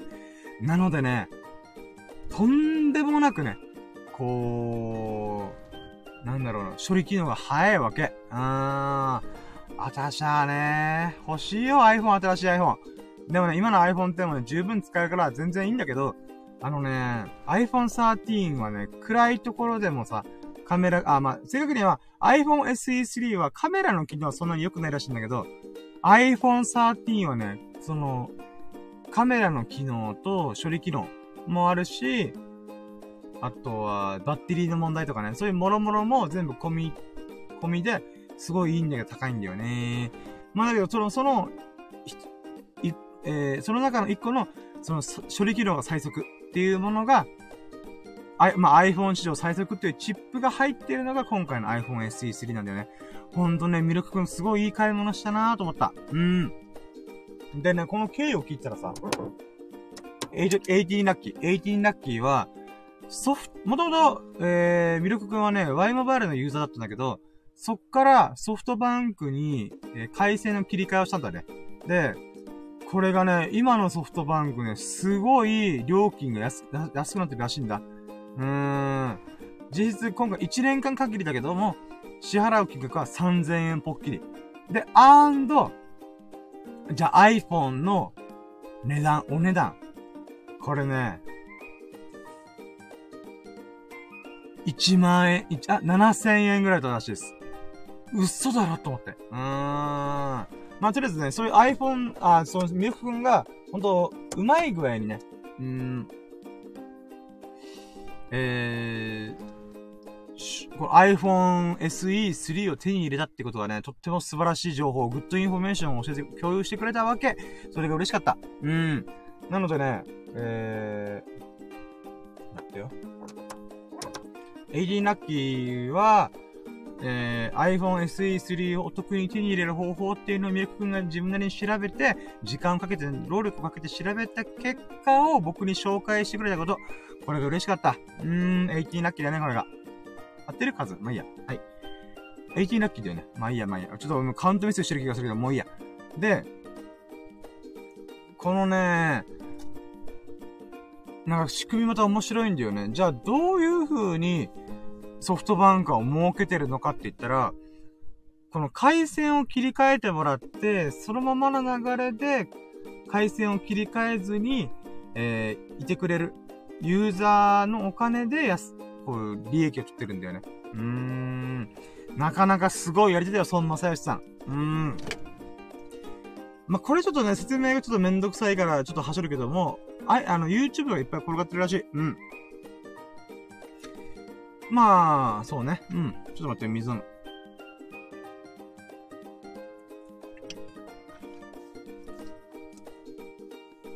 あー、お水が美味しい。はい、じゃあ、ナインティーンラッキー行きましょうか。ナインティーンラッキーは、その後、ミルクくんの、お乳のダーツ、ハイエナシリーズを見ました。イェイえー、これが、えー、19、あ、4、あ、19ラッキーでございますね。19個目。で、これね、なんでかっていうさ、嬉しかったかっていうと、僕が持ってるやつと、ミルクくんが揃えた今回揃えたやつって合計4つあるんだよ。僕が1個で、ミルクくんが3つ持ってるんだよ。で、これで、僕たちが持ってるシリーズのコン、完全コンプリートができたんだよね。うーん。なので、えー、ミルクくんが今回買ったのが、ハイエナシリーズなんだけど、他に今まで持ってるのが、ジャッカルシリーズ。で、あとは、キャット、ブラックキャットシリーズ。で、僕が持ってるのはチーターシリーズっていうのがあるんだけど、これがね、ミルクくんが嬉しそうな笑顔をしたんだよね。やっと買っちゃったよみたいな。あー、いい笑顔だった。うん、iPhone、iPhone 8、あ、iPhone SE3 か。え、iPhone SE3 を買ってからもうご機嫌なわけ。やっぱね、ご機嫌な人って俺嬉しいんだよ。あ、そうだね。じゃあそれ言おうか。うん。あの、じゃあまずダーツの話でならば、完全コンプリートできたんで、明日、デビュー戦することしました。このハイエナのデビュー戦。うーん、楽しみだね。うん、僕の、僕もね、ダーツは結構頑張りたいと思ってるから、頑張りたいっていうかまあね、うん、ハードトリック出したいなと思ってるから、うん、そういった意味ではね、まあ、あとね、スサノン君とミルク君もボッコボコに強いから。うーん、ダーツでも。ダーツでもって言ってるけど、ダーツこそボッコボコにしてやるわと思ってるから。うーん、いつかないつか。うーん。まあ、そういった意味でね、こう、ミルク君がね、もともとダーツ歴10年なんだけど、最近はあんまね、ダーツこう、本格的にハマってなかったんだけど、なんか、僕と一緒にさ、だ、えー、ドンキョーと行ってダーツコーナー見たときに、結構再燃したらしくて、買っちゃった、勢いで買っちゃったんだよね。で、僕も初心者用の、安いダーツを買って、で、その流れで今、ダーツブームが巻き起こり始めてます。うーん、嬉しいね。やっぱね、熱意を持って取り組む、全力で取り組むってことは、俺とっても大事なことだと思うんだよね。うーん。で、そういう、そういうラッキーも含めて、20ラッキー。ミルクくんがご機嫌になったこと。もう、その姿を見れただけで私はすごいラッキーだなと思った。うーん。あのね、やっぱさ、まあちょっとこの前のラッキーラジでも喋ったんだけど、僕さ、全力で取り組んでない人と一緒にいられないんだよ。うーん。なんかね、やるなら全力でやる。やらないなら全力でやらない。っていう風に僕は、どっちでもいいから、中途半端じゃなくて、本気でやる、本気でやらないっていうのをやってほしい人なんだよね。だから、そういった意味ではね、なーなーの付けができないんだよね、僕。そういった意味ではね、ほんとありがたいことに、スサノオくん、ミルクくん、エビス様。この3人はね、僕とは違う方向で全力なんだよ。それは遊びに関して。もちろん仕事も頑張ってんだけど、ビリヤードをハマったらもう、そ、ちょっちゅうやる。とか、ダーツハマったらしょっちゅうやる。みたいな、このスイッチが入る瞬間があるんだよね。で、最近そのスイッチが入るタイミングがね、よくわかる。うーん。だからそういった意味も込めてね、なんかね、そういう今日ご機嫌なね、魅力くんの全力のハッピー、全力のラッキーをね、こう、喜びをね、味わってる姿を見れたことはね、とっても嬉しかった。これが20ラッキー。うーん、いい笑顔、いいご機嫌をね、僕に見せてくれてありがとうと思った。うん、ご機嫌ですねって思った。うーん、嬉しかったねはい、じゃあ続いて20ラッキー。21ラッキー。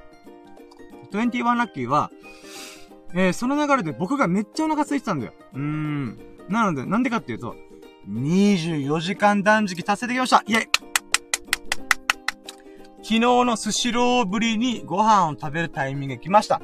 で、その流れでね、まあ、ミルクくんと飯食いに行こうかなと思ったんだけど、あのね、ミルクくんがもう飯食っちゃったんだよねって言って、あー、そっか、じゃあね、ちょっと俺、さすがにお腹空いてるからさ、あの、定食屋行っていいって言って、うん、行ったんだ。なので、待ってよ。まずは21ラッキーは24時間断食来ました。で、22ラッキー、定食屋に行って、カツカレーとイナムルチを食べました。そしてめちゃくちゃ美味しかった。あ、待ってよ、待ってよ、それが、待ってよ。まあまあ、ちょっと待って、ちょっと待ってよ。22ラッキーは定食屋に行って、チキンカツカレーとイナムルチを食べました。うーん、で、これが結構量多いんだよ。カレーとライスに関して、あ、カレーとルーとライスに関してはおかわり自由って書かれてるんだけど、俺ね、一回もしたことない。うーん。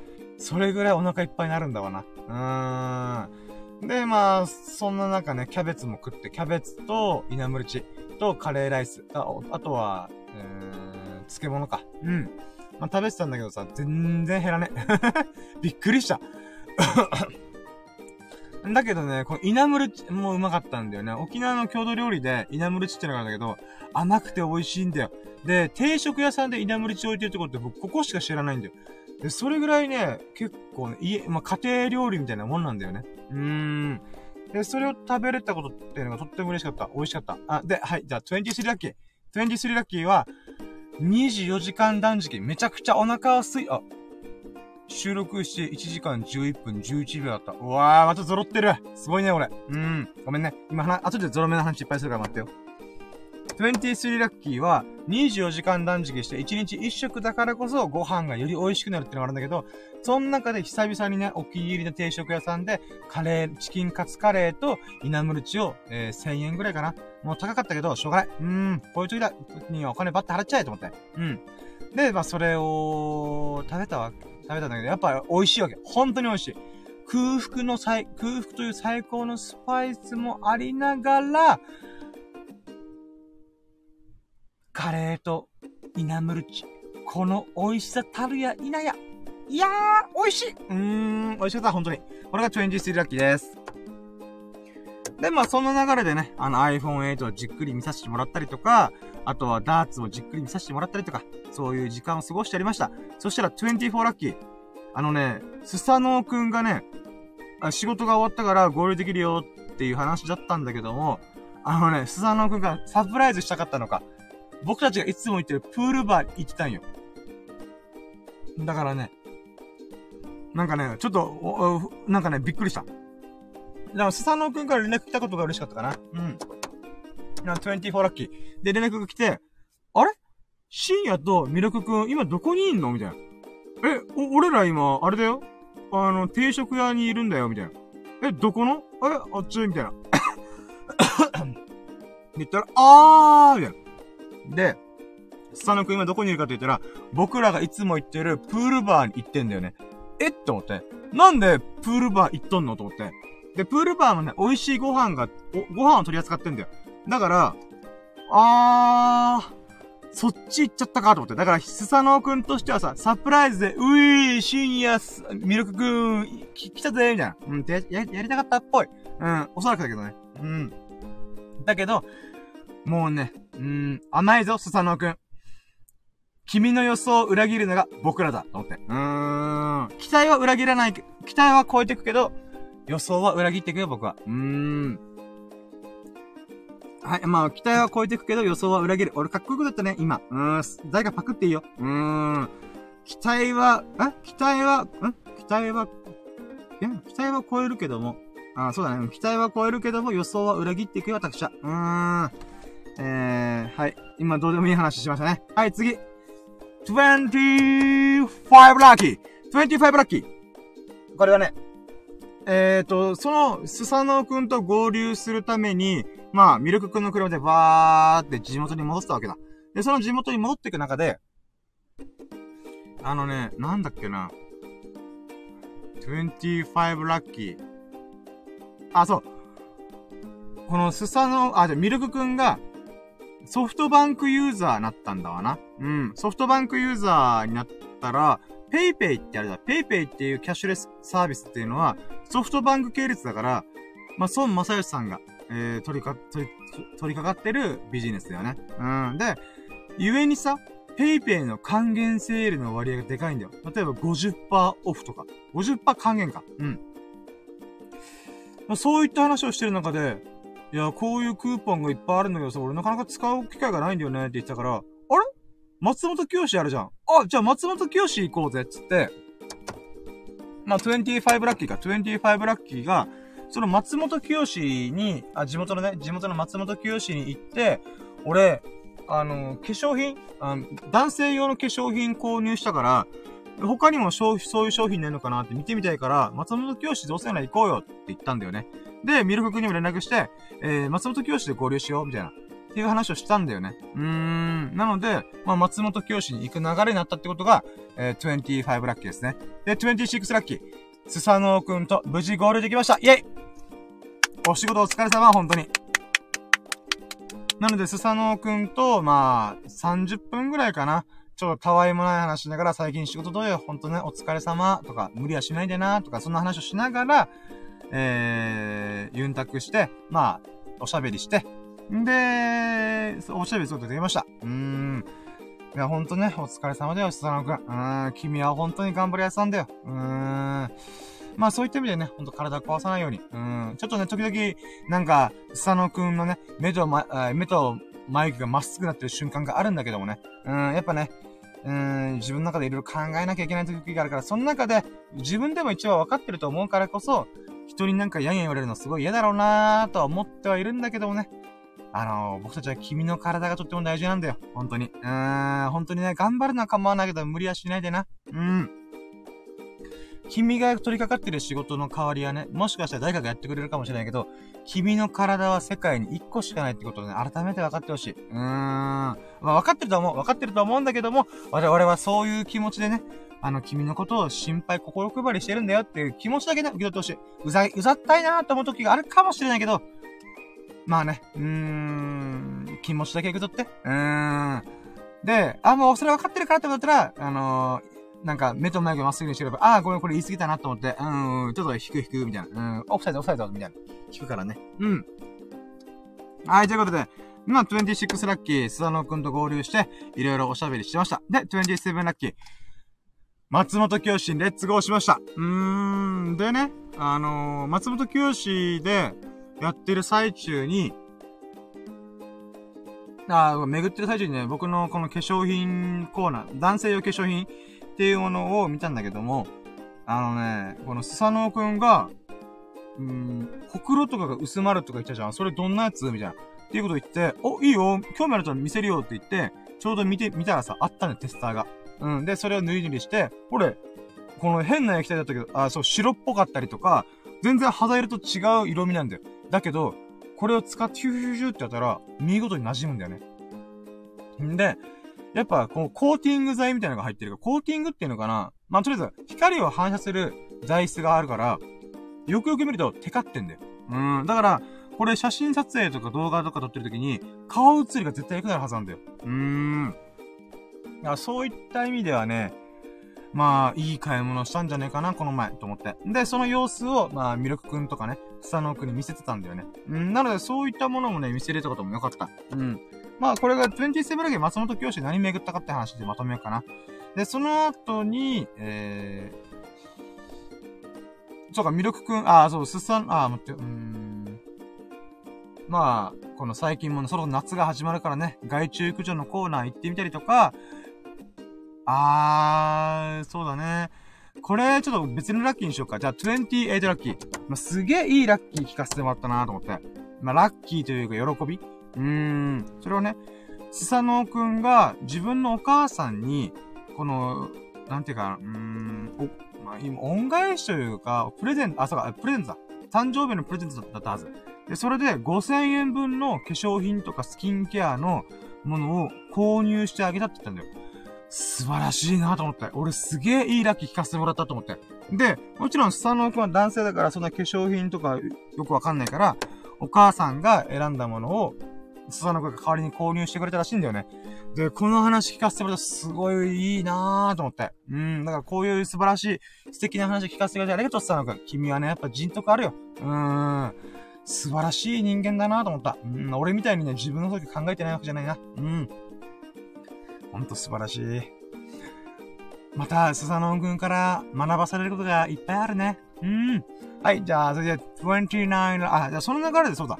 あのね、その、スサノ君のお母さんが言ってた、角質を落とすための、なんかスキンケア商品みたいなのがあるらしくて、へえ、そんなのあるんだ、興味あるってことで、教えてって言ったらね、松本清には置いてなかったっぽいんだよね。うーん。あ、そうなんだ。まず、そうなんだよな。ほんと化粧品とかスキンケア商品ってさ、本当に幅が広すぎて、あのね、ここにはあるけど、ここにはないってものが普通にあるんだよね。うーん。だからね、そういった意味ではね、今回は残念だったけど、でもそういう角質を落とすっていう、まあ、洗顔用品っていうのがあるんだなーと知ったからね。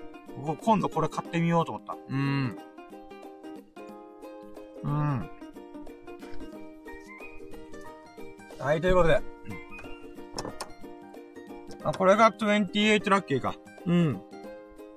そうだね。んで、その後いろいろ巡ったけども、まあまあまあまあ。で、最終的には、あの、ミルクくんの。あ、じゃあこれかわ、俺のラッキーじゃないけど、代わりのラッキーな光景を見たってことで、29ラッキー。ミルクくんが、松本清ではね、そんなに俺買い物しないからってことで、あの、スサノオくんが買いたかったガムのボトルを、えー、1000円分買ったんだよ。うん。で、支払いは一旦ミルクくんがやって、で、それで還元で出てきた半額セール。うん、だから1000円のやつ買って500円買ってくれるじゃん。で、それの差額分を、えー、スサノオくんから PayPay でもらうっていう、なんかね、とっても微笑ましい光景見ました、私。うん。やっぱね、うーん、このミルクくんもまたいいやつだよね、ほんと。うーん、で、自分で使えばいいのにさ、うん、俺は使う機会ないから、あの二人が買いたいもの買ったら、いいんちゃう？みたいな。そういう風にね、この、 PayPay の、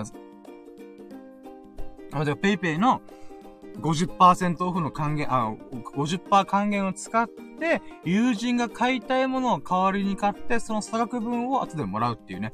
いやー、素晴らしい。ミルクくん、ほんとね、ミルク菩薩と言ってもいい。浮世離れてしてる。ほんとに。うーん、欲がない。いやだからそういった意味ではね、うーん、いい友人を持ってたなと私、本当にね、鼻高々でございます。うーん、もう、天狗の花がピノキオの花のようにぐんぐん伸びてる。あれ俺鼻だけゴムゴムのみ食べたのかなと思うぐらい、うん、パチンって、思ってるわけでさ。うん。まあまあ、そんな、そんな花ですけども、友人のラッキーを眺めながら私、うーん、素晴らしいと思って思いました。はい、じゃあ続いて、13ラッキー。13ラッキーはね、13ラッキーは何があったかな ?13 ラッキーはね、ちょっと待ってよ。13ラッキーはね、ああ、そうだ、オッケー。で、そっから、ミルク、ああ、じゃ、スサノオくんの車にで、3人で喋ってたんだよね。で、その中であったのが、あの、スサノオくんが、僕が前ラジオでさ、誕生日占いの本を紹介してほしいって言われたんだよ。えー、それ興味あるんだと思って。で、全然いいよってことで、この、僕はね、この、365日の誕生日占いっていう本があって、これがすげえんだわ。僕と秀樹さんが、あのー、やった結果、感覚的には、主観的にも客観的にも、7割ぐらい当たってる。うーん。マジでって思うんだけど、あのね、これはすごい確率だよね。うーん、適当にやってもさ、まあ、まぐれあたりです。5割だと考えたときに、7割を超える正解率、正解率でこれ合ってんなっていうものってかなりすごいじゃん。なので、その話をしたんだよ、大昔に。なので、スサノくんが、あ、じゃあ俺にもそれやってほしいっていうことを言ったんだよね。あ、いいよ、もちろんもちろんいいよと思った。うん。でね、ちょっと話出すんですけど、13ラッキー。俺これこそが俺の恩返しだなって俺は思ったんだ。うん。僕はね、広く浅く、うーん、歩む人生を送っているわけでございますが、思、ございますか？で、魅力くん、スサノオくん、秀樹さんに関して言うならば、まあ、エビス様か。エビス様に関して言うならば、やっぱり自分が好きなものを突き詰めるっていう性質を持ってると僕は思ってるんだよね。それは、例えばバイクとか、車とか、DIY とか、くる、あ、整備関係に関しては、割と自分たちでやるっていうのが、うーん、なんか、当たり前な発想をする人たちなんだよね。で、僕にはそれがないんだよ。うーん。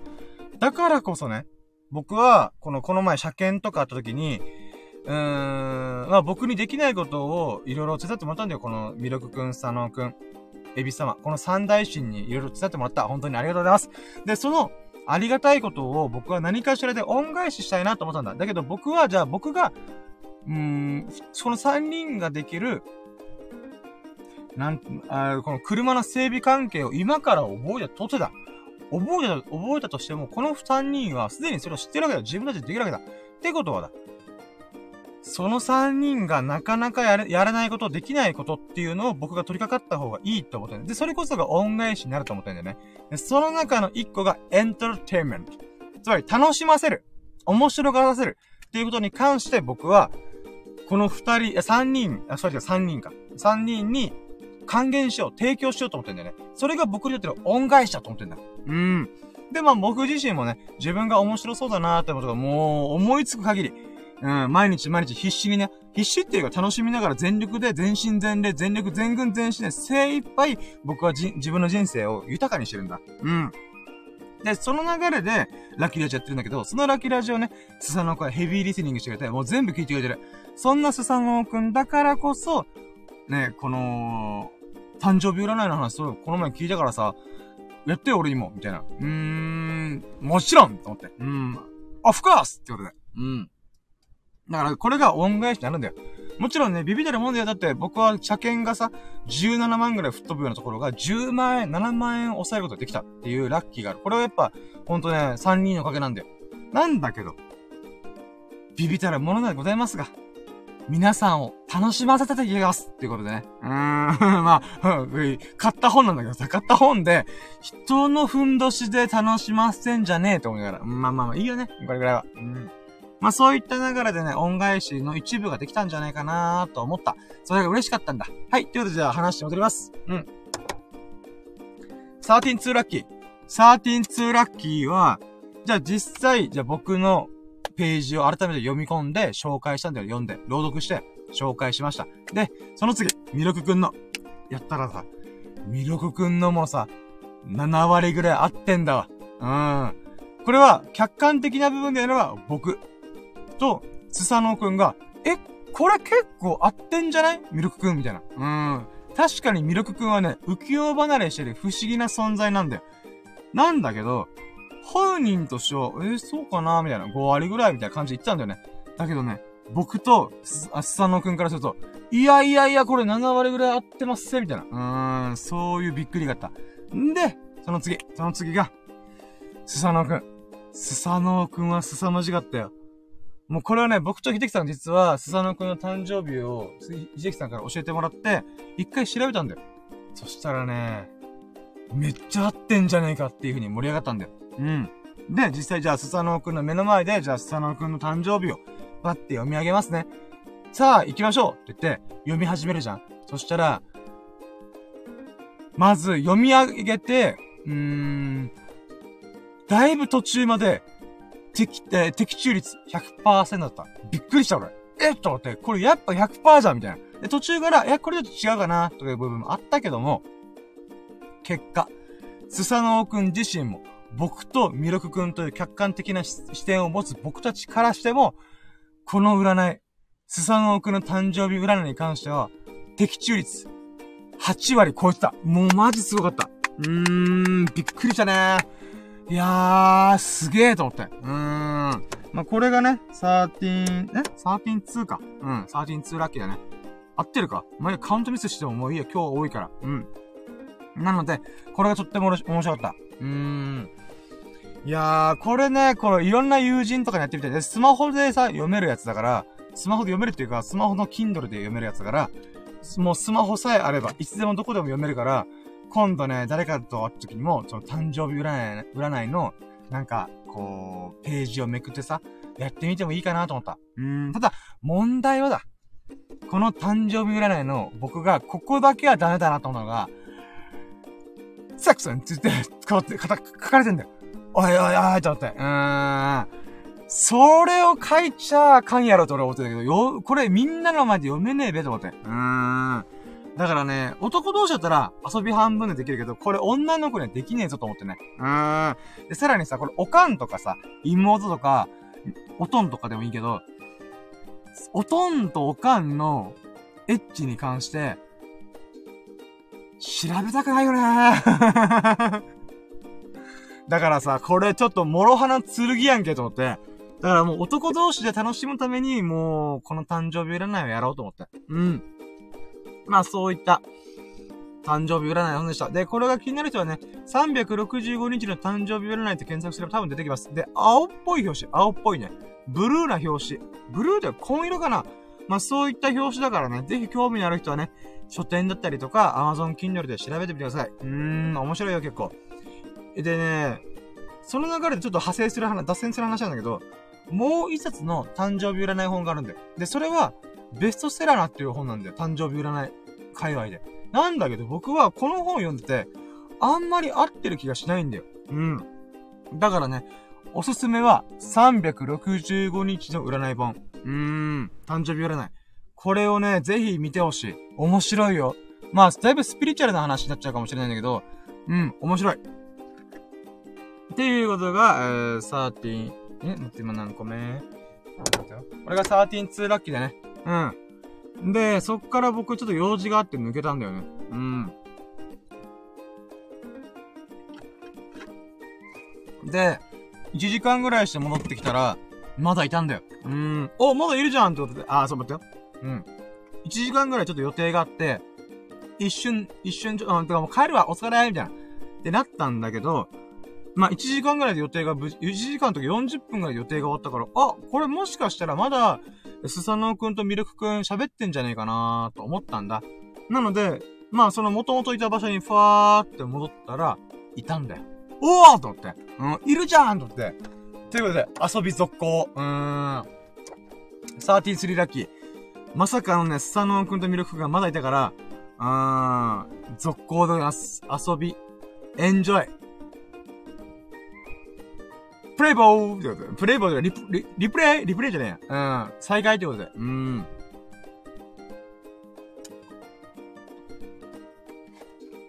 はい。うん、ということで、ということでね。まあ、再開した。えー、っていうのがラッキーでございますね。うん。で、13 for ラッキー。13 for ラッキーはね、なんだろう。ああ、まあ、そう、トピックでならば、じゃあどこ行くってなった時に、佐野くんが仕事だから、まあ遅くまでいられないから、まあ12時ぐらいかなーって言って、でもその時点で、夜の11時半なんだよ。え、30分か。30分ってどこにも行けないよな。うん、どうしようと思って。うーん、うーん、なんかこの、いつかやるロケ、あ、いつかやる散歩動画のロケハンとかやってみる？みたいな。こともあったんだけど、うーん、やっぱ時間かかっちゃうな、どうしよっかなと思った中で、あ、じゃあ、東京書店行ってみない？って言って、え、東、あ、いいよつって、まさかの、明日仕事のはずのスサノオくんが一番乗り切っていう。うん、びっくりした。えと思って。うーん。ということで、東京書店に行ってまいりました。13 4ラッキー、こちらでございます。でね、この13 4ラッキー、あ、東京書店っていうのがどうやらね、僕らは東京にもある書店が沖縄にも出店してんのかなと思ったけど、東京にね、東京書店って実はないっぽいんだよね。ちょっとよくわかんないんだけど。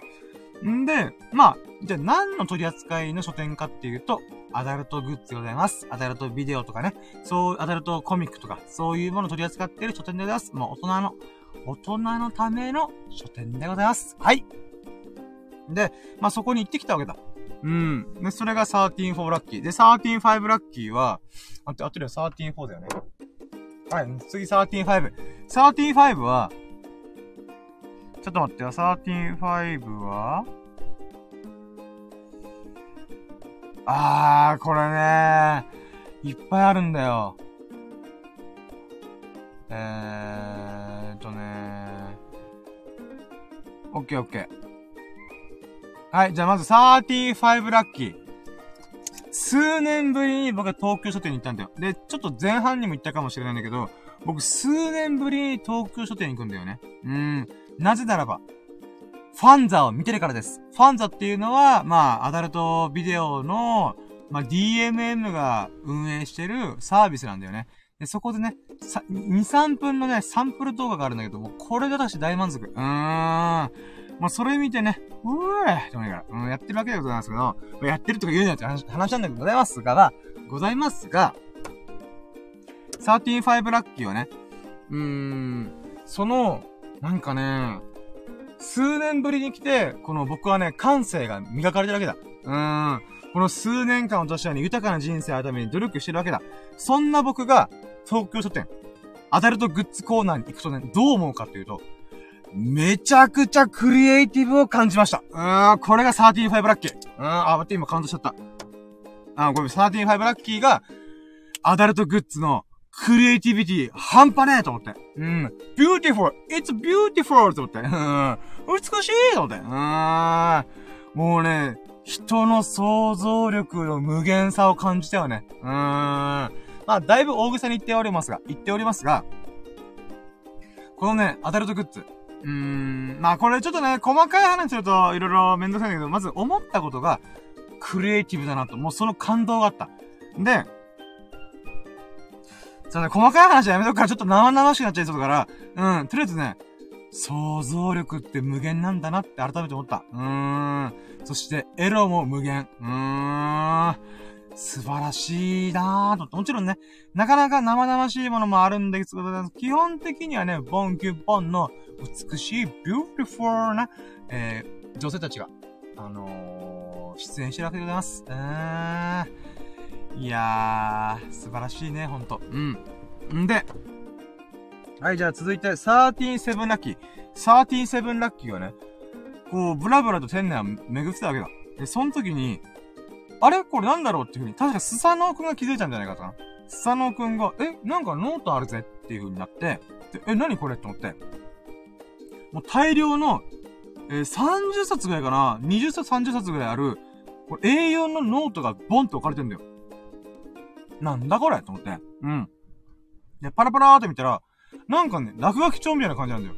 え、何落書き帳って？で、よくよく見てみたら、冒頭のところとかに、ちゃんとね、交換日記みたいに、なんかね、こう書かれてるんだよ、文章が。わーって書かれてて、なんだろうこれと思って。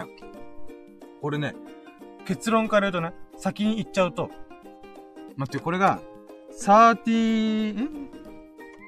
あ、136、これが136、ごめん。えー、35がクリエイティブを感じた。で、136が、そうか、ごめん、あのー、ごめん、カウントミスしてた。136が、まさかの、東京書店の、この、同人誌コーナー、まあ、エロ漫画コーナーに、コミュニケーションノートがあるんだよ。で、あったこと。これが136ラッキー。これね、もうすごかった。俺、これに一番感動した。これ何かっていうと、東京書店っていう店舗はね、えー、だいたいね、20年、20年か15年前ぐらいにできたと思うんだよね。で、その15年分の、あ、15年って18年、17年ぐらいかな。10、じゃあ17年。17年分の、この、誰かわかんない人々がそのノートにいろんな思いとかイラストを書き連ねた交換日記なんだよ。日記っていうかコミュニケーションノートなんだよ。すごくね ?17 年分だよ。だから1年でだいたい1冊とか2冊、2冊ペース、1.5冊ペースぐらいかなぐらいで、今、今もなおいろんな人が書いてるんだよ。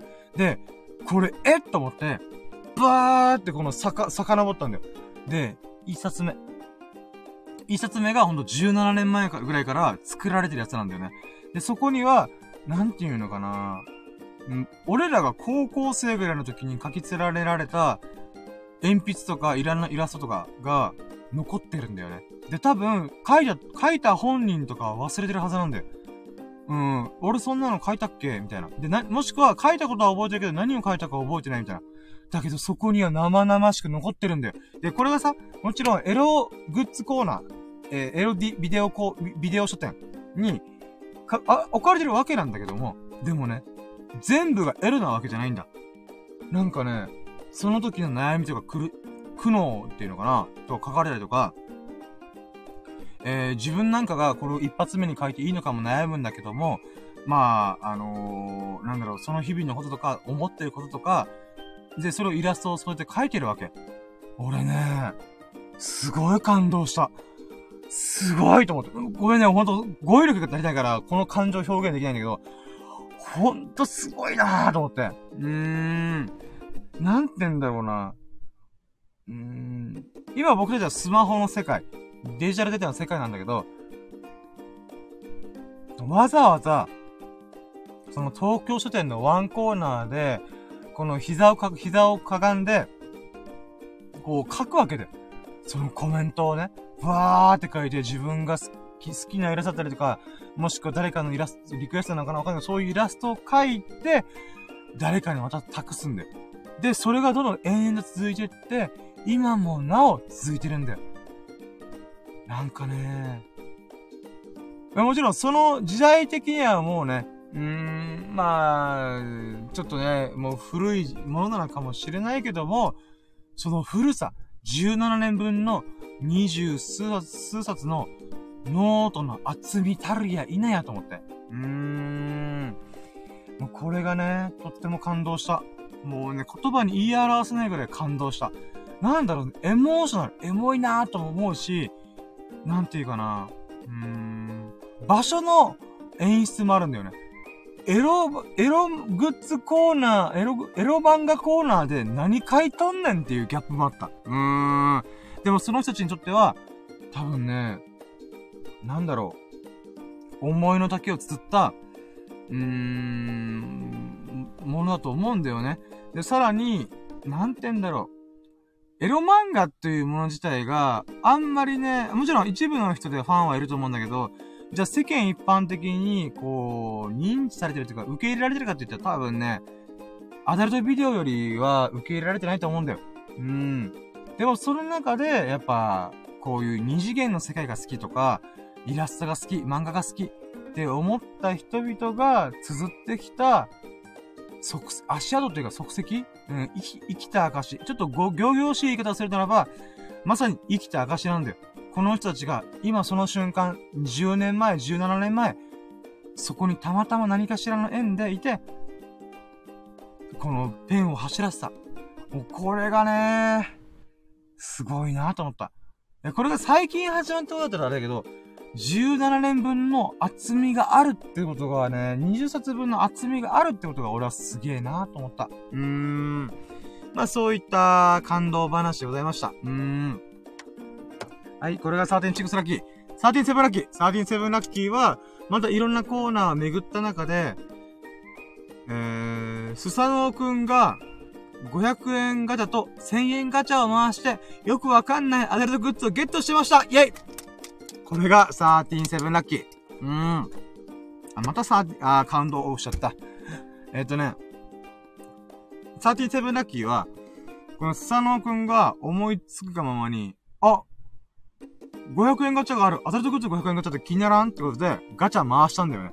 ええーと思って。うん。で、僕は別のコーナー見てたから、すげえなと思って。うん。よくわかんないけど、こういうところ佐野くん素晴らしいよねと思って。こういうさ、面白そうと思った瞬間に、すぐパンって飛び込むあたりが、見習見習いたいところで、ほんと、佐野くん君はほんとすごいやつだよ。で、その500円ガチャをガチャガチャって回って、出てきたものが、バーコードだったんだよ。え、バーコードってって、これどうやら、店員さんに見せて、レジでもらうらしいやつ、もらうやつらしいんだよね。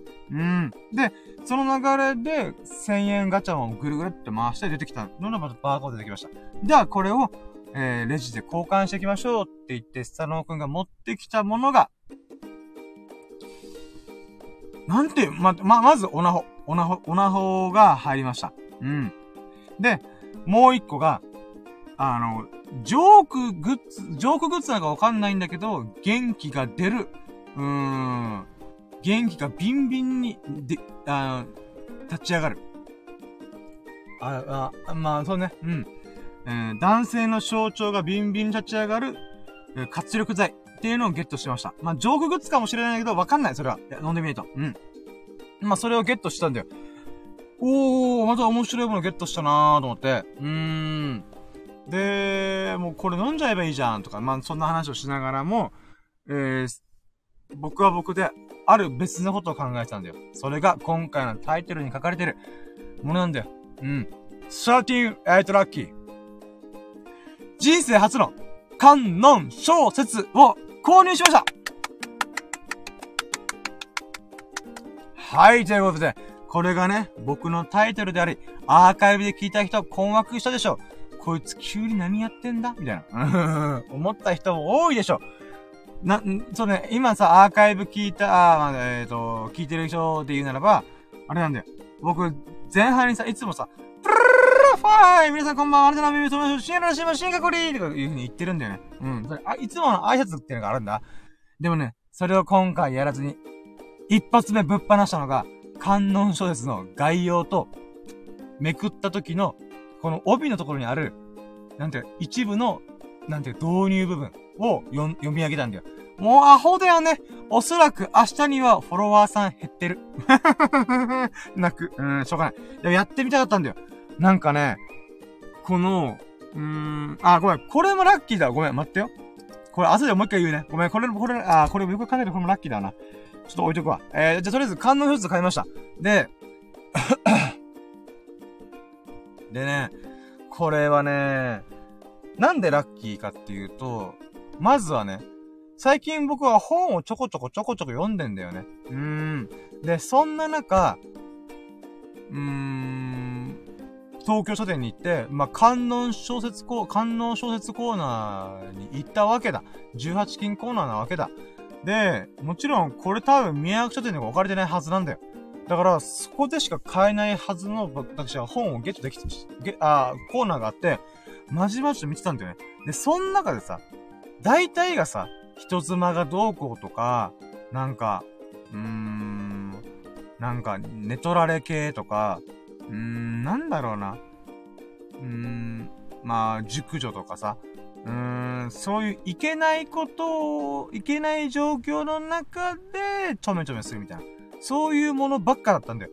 で、僕さ、うーん、それあんま好きじゃねえんだわ。うーん、なんかさ、リアリティがなさすぎて、全然なんかね、入れないんだよね。うん。で、これ言うと後でラッキー喋るんだけど、また別の気づきがあったから、まあ、で、その中で、表紙で、なんかね、普通っぽいものがあったんだよ。なんかこれ普通っぽいと思って、うーん。それ毒気がないんだよ。なんか、エグさがないというか、うーん。なんか大体さ、この、えー、観音小説のさ、表紙ってさ、なんか劇画調の、もうグラマ、なんかこう人妻とか、なんていうかこの、あでやかな感じの女性が表紙の場合が多いんだよ。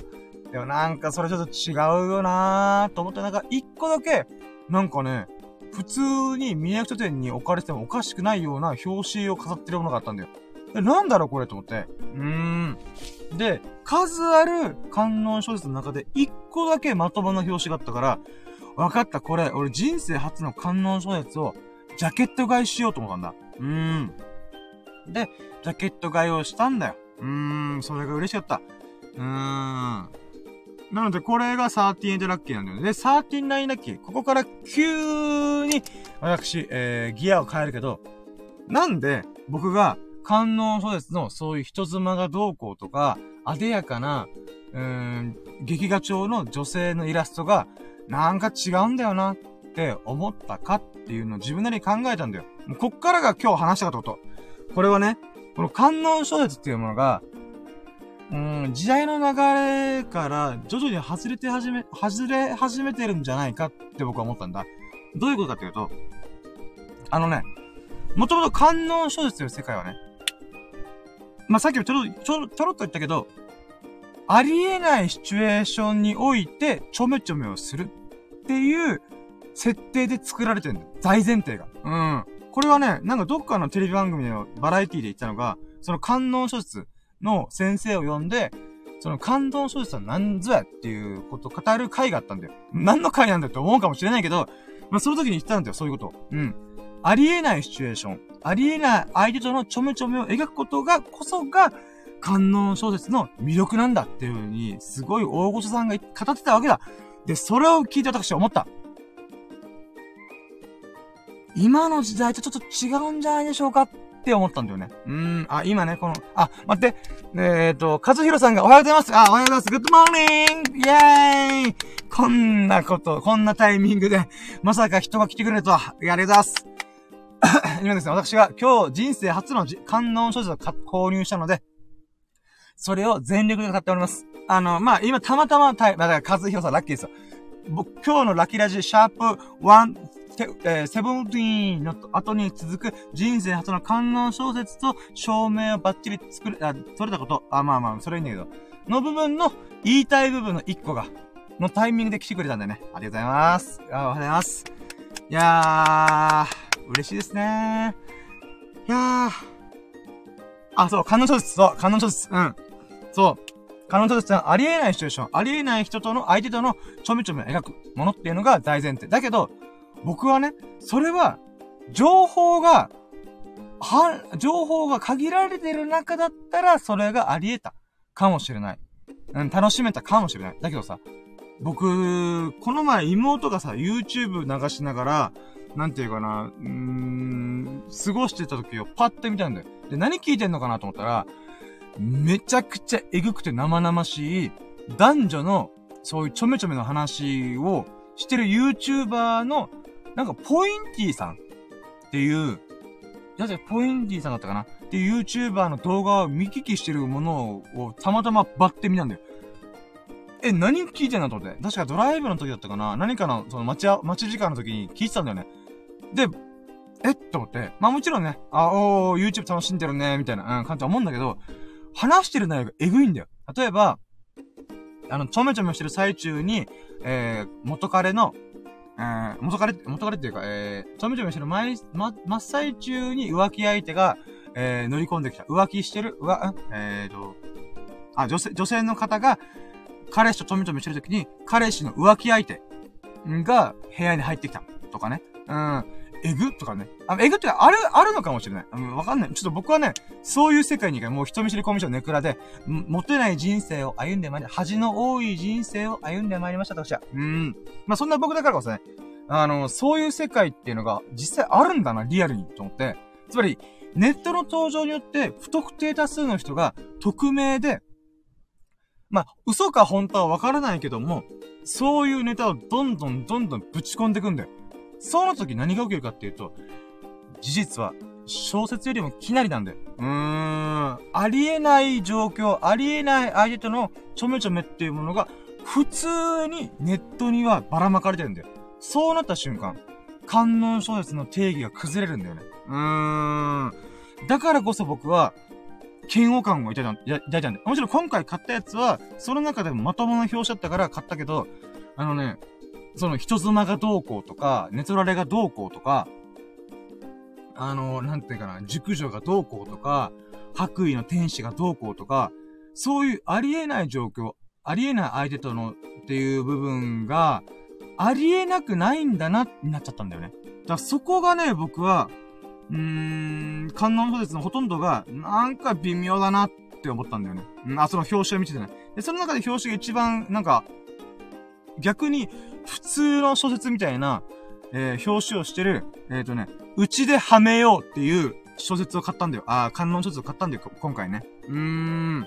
まあ、うちではめようってなかなかタイトルは、ど、お、お、お、と思うかもしれないけど、うん。まあ、そういった意味ではね、この人たちのデザイン、デザインというか、狙いは正解だよね。数ある観音小説の昔ながらの表紙に対して、今風というか、宮役書店とか、純駆堂とかに置かれてもおかしくない表紙で、デザインするっていうのは、とっても戦略的に正解だ。で、実際僕がそれ買ったしね。うーん。そういった意味ではね、観音小説っていうのはやっぱ時代の転換点に、もうとっくに迎えてるとは思うんだけど、に入ってるなと。で、じゃあごめん、今のが時代の側面だとしたときに、僕自身が、その嫌悪感、感情的なもので言うならば、なんかね、うーん、ちょっとこれはネガティブな部分をちょっと触るかも、あに、はい、踏み込むかもしれないけど、僕本当にね、さっきちょろっと言ったけど、恥の多い人生を歩んでまいりました。モテない人生を歩んでまいりましたと。そんな僕からするとね、人妻がどうこう、ネトラレがどうこう、ナースがどうこう、リアリティないんだわ。あー、リアリティっていうか、なんて言うんだろうな。うーん、普通の一般、一般的な交際関係を築けてる人からしたら、それはありえない状況なのかもしれないけど、僕の場合は、一般の普通の付き合い方すらまともにできてない僕がだ。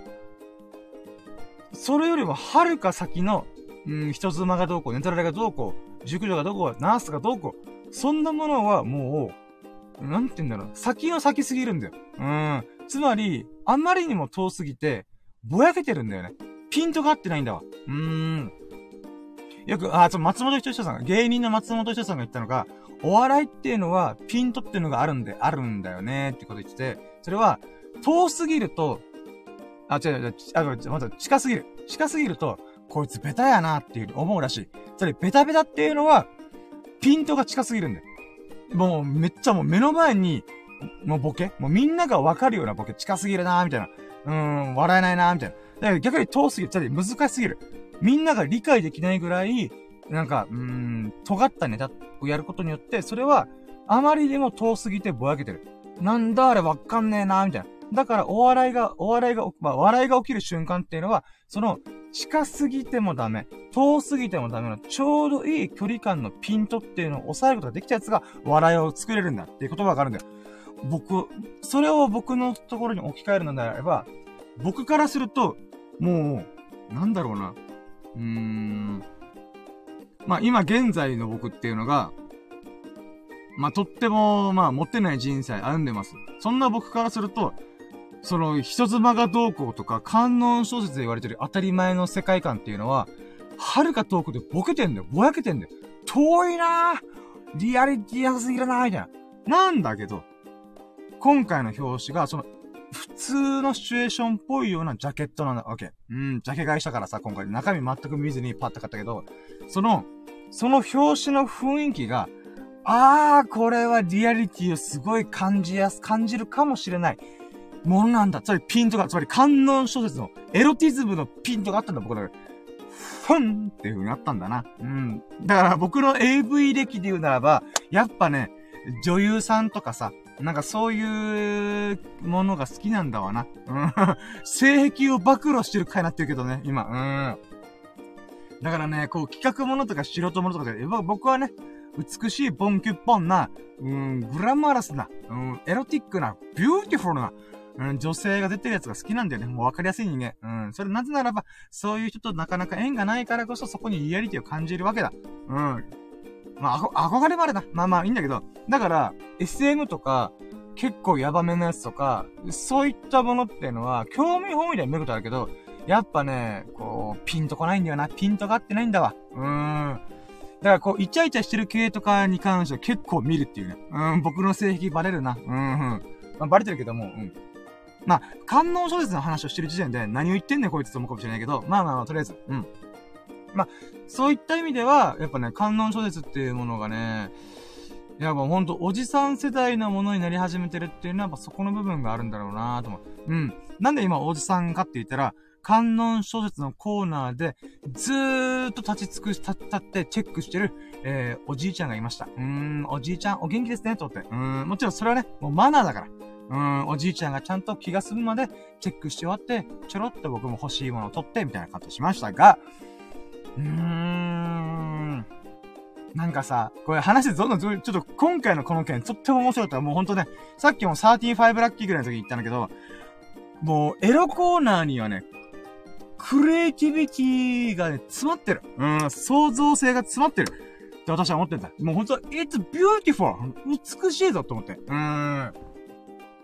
で、まあ、その中でね、あのー、思、思うのがね、なんか、今やってるかわかんないけど、NHK の72時間っていうドキュメンタリー番組があるの。それ例えばさ、この渋谷のスクランブル交差点とか定点カメラずーっと撮っといて、で、そこで行き交う人たちに時々インタビューをしたりとかして、で、人それぞれいろんな歴史というか、ヒストリーがあるわけだ。あ、ストーリー、物語があるわけなんだよね。で、それを意外と聞いてみたら、へえ、そんなことがあったんですね、みたいな。うーん、結構ヘビーな話とかもあるわけだ。うーん。で、思った俺は。エロコーナーにこそ、72時間カメラを置いてくれ。うん、そう思った。それぐらいね、私はね、うーん。いやー、多分ね、物語があるぞ。うーん、絶対あるよ、これ。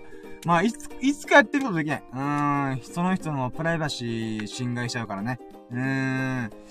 だからね、なんかね、やってみたいなと思った、それ。うん。まあや、やれることはほぼありえないと思うんだけども、まあちょっと今そういう思いつきをしたことが、えー、14ラッキーかな。急にラッキーに戻るっていうね。うーん。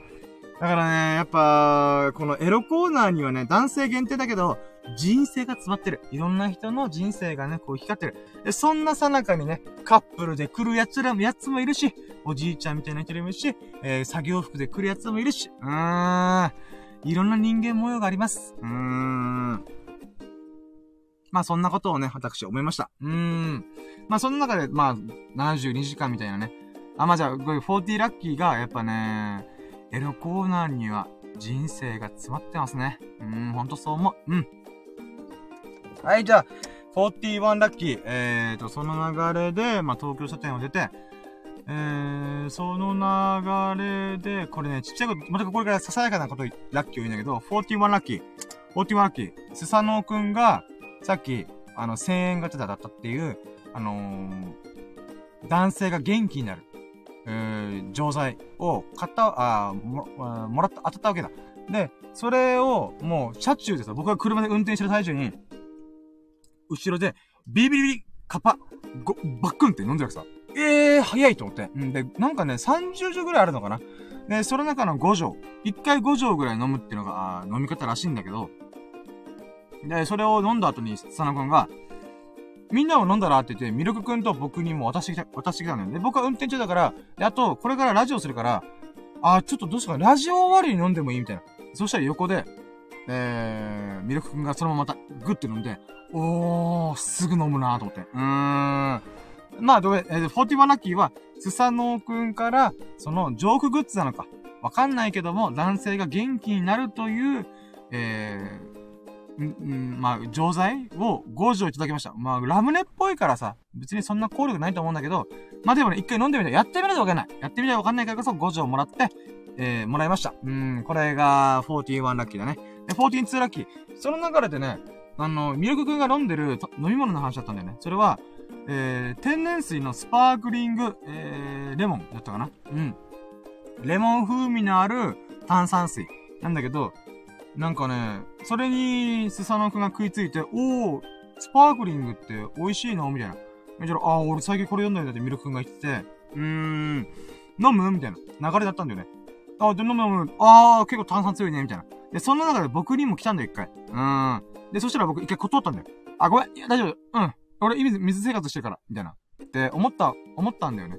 うん。一回断ったんだよ。うん。なので、これちょっとこれ、ラッキー刻むんだけど、これがすごい大事なことなん、大事っていうか、うん。まず14、42ラッキーは、ミルクくんがスパークリングレモンの味見を、えー、僕に、こう、な、えっ、ー、と、なんかさせて、えー、飲んでもいいよっていう風に言ってくれたことがまず13ラッキーだわな。うん、あ、じゃあ、うん42ラッキーだわな。で、43ラッキー。43ラッキーは、その時断って、断ったって言ったじゃんうん。その瞬間に僕がね、バカ野郎と思って。うん。俺自身でしたね。僕自身でした43ラッキー。俺、僕自身バカ野郎って罵倒した自分自身で。俺は豊かな人生を歩むために、ワクワクな日々を歩むために、過ごしてるんじゃねえのかと。うーん。何断ってんだと思って。うーん。イエスだ。とりあえず、飲んだこともないもの、飲んだことのない錠剤、そういった諸々に関しては、イエスだ、バカ野郎と思って。うーん、イエス、イエス、イエス、イエスだ。うーん。もう空城だ、スタープラ、あ、ジョジョの奇妙な冒険3部で言うならば、ダービー戦、ダービー戦じゃねえ、ダービー弟がやつだように、うん、心を読んだ時に、うーん、ジョタロが、あ、もしかして、オラオラですか？ーって時に、Yes, yes, yes, yes, yes! オラララララララララみたいな、うん、そんなシーンな感じで私は、Yes, yes, yes, yes, yes! ってことで。うーん。そういう心の葛藤が一瞬にしてありました。うん。これが、43ラッキーです。これをラッキーとカウントしていいのでしょうかします。うん。んでだ。待ってよ。43ラッキー。43ラッキーは、えー、待ってよ。まあ、まあそういう心の葛藤が一瞬だけあった。で、そして、スパークリングレモンを飲んでみました。うん、これが44ラッキー。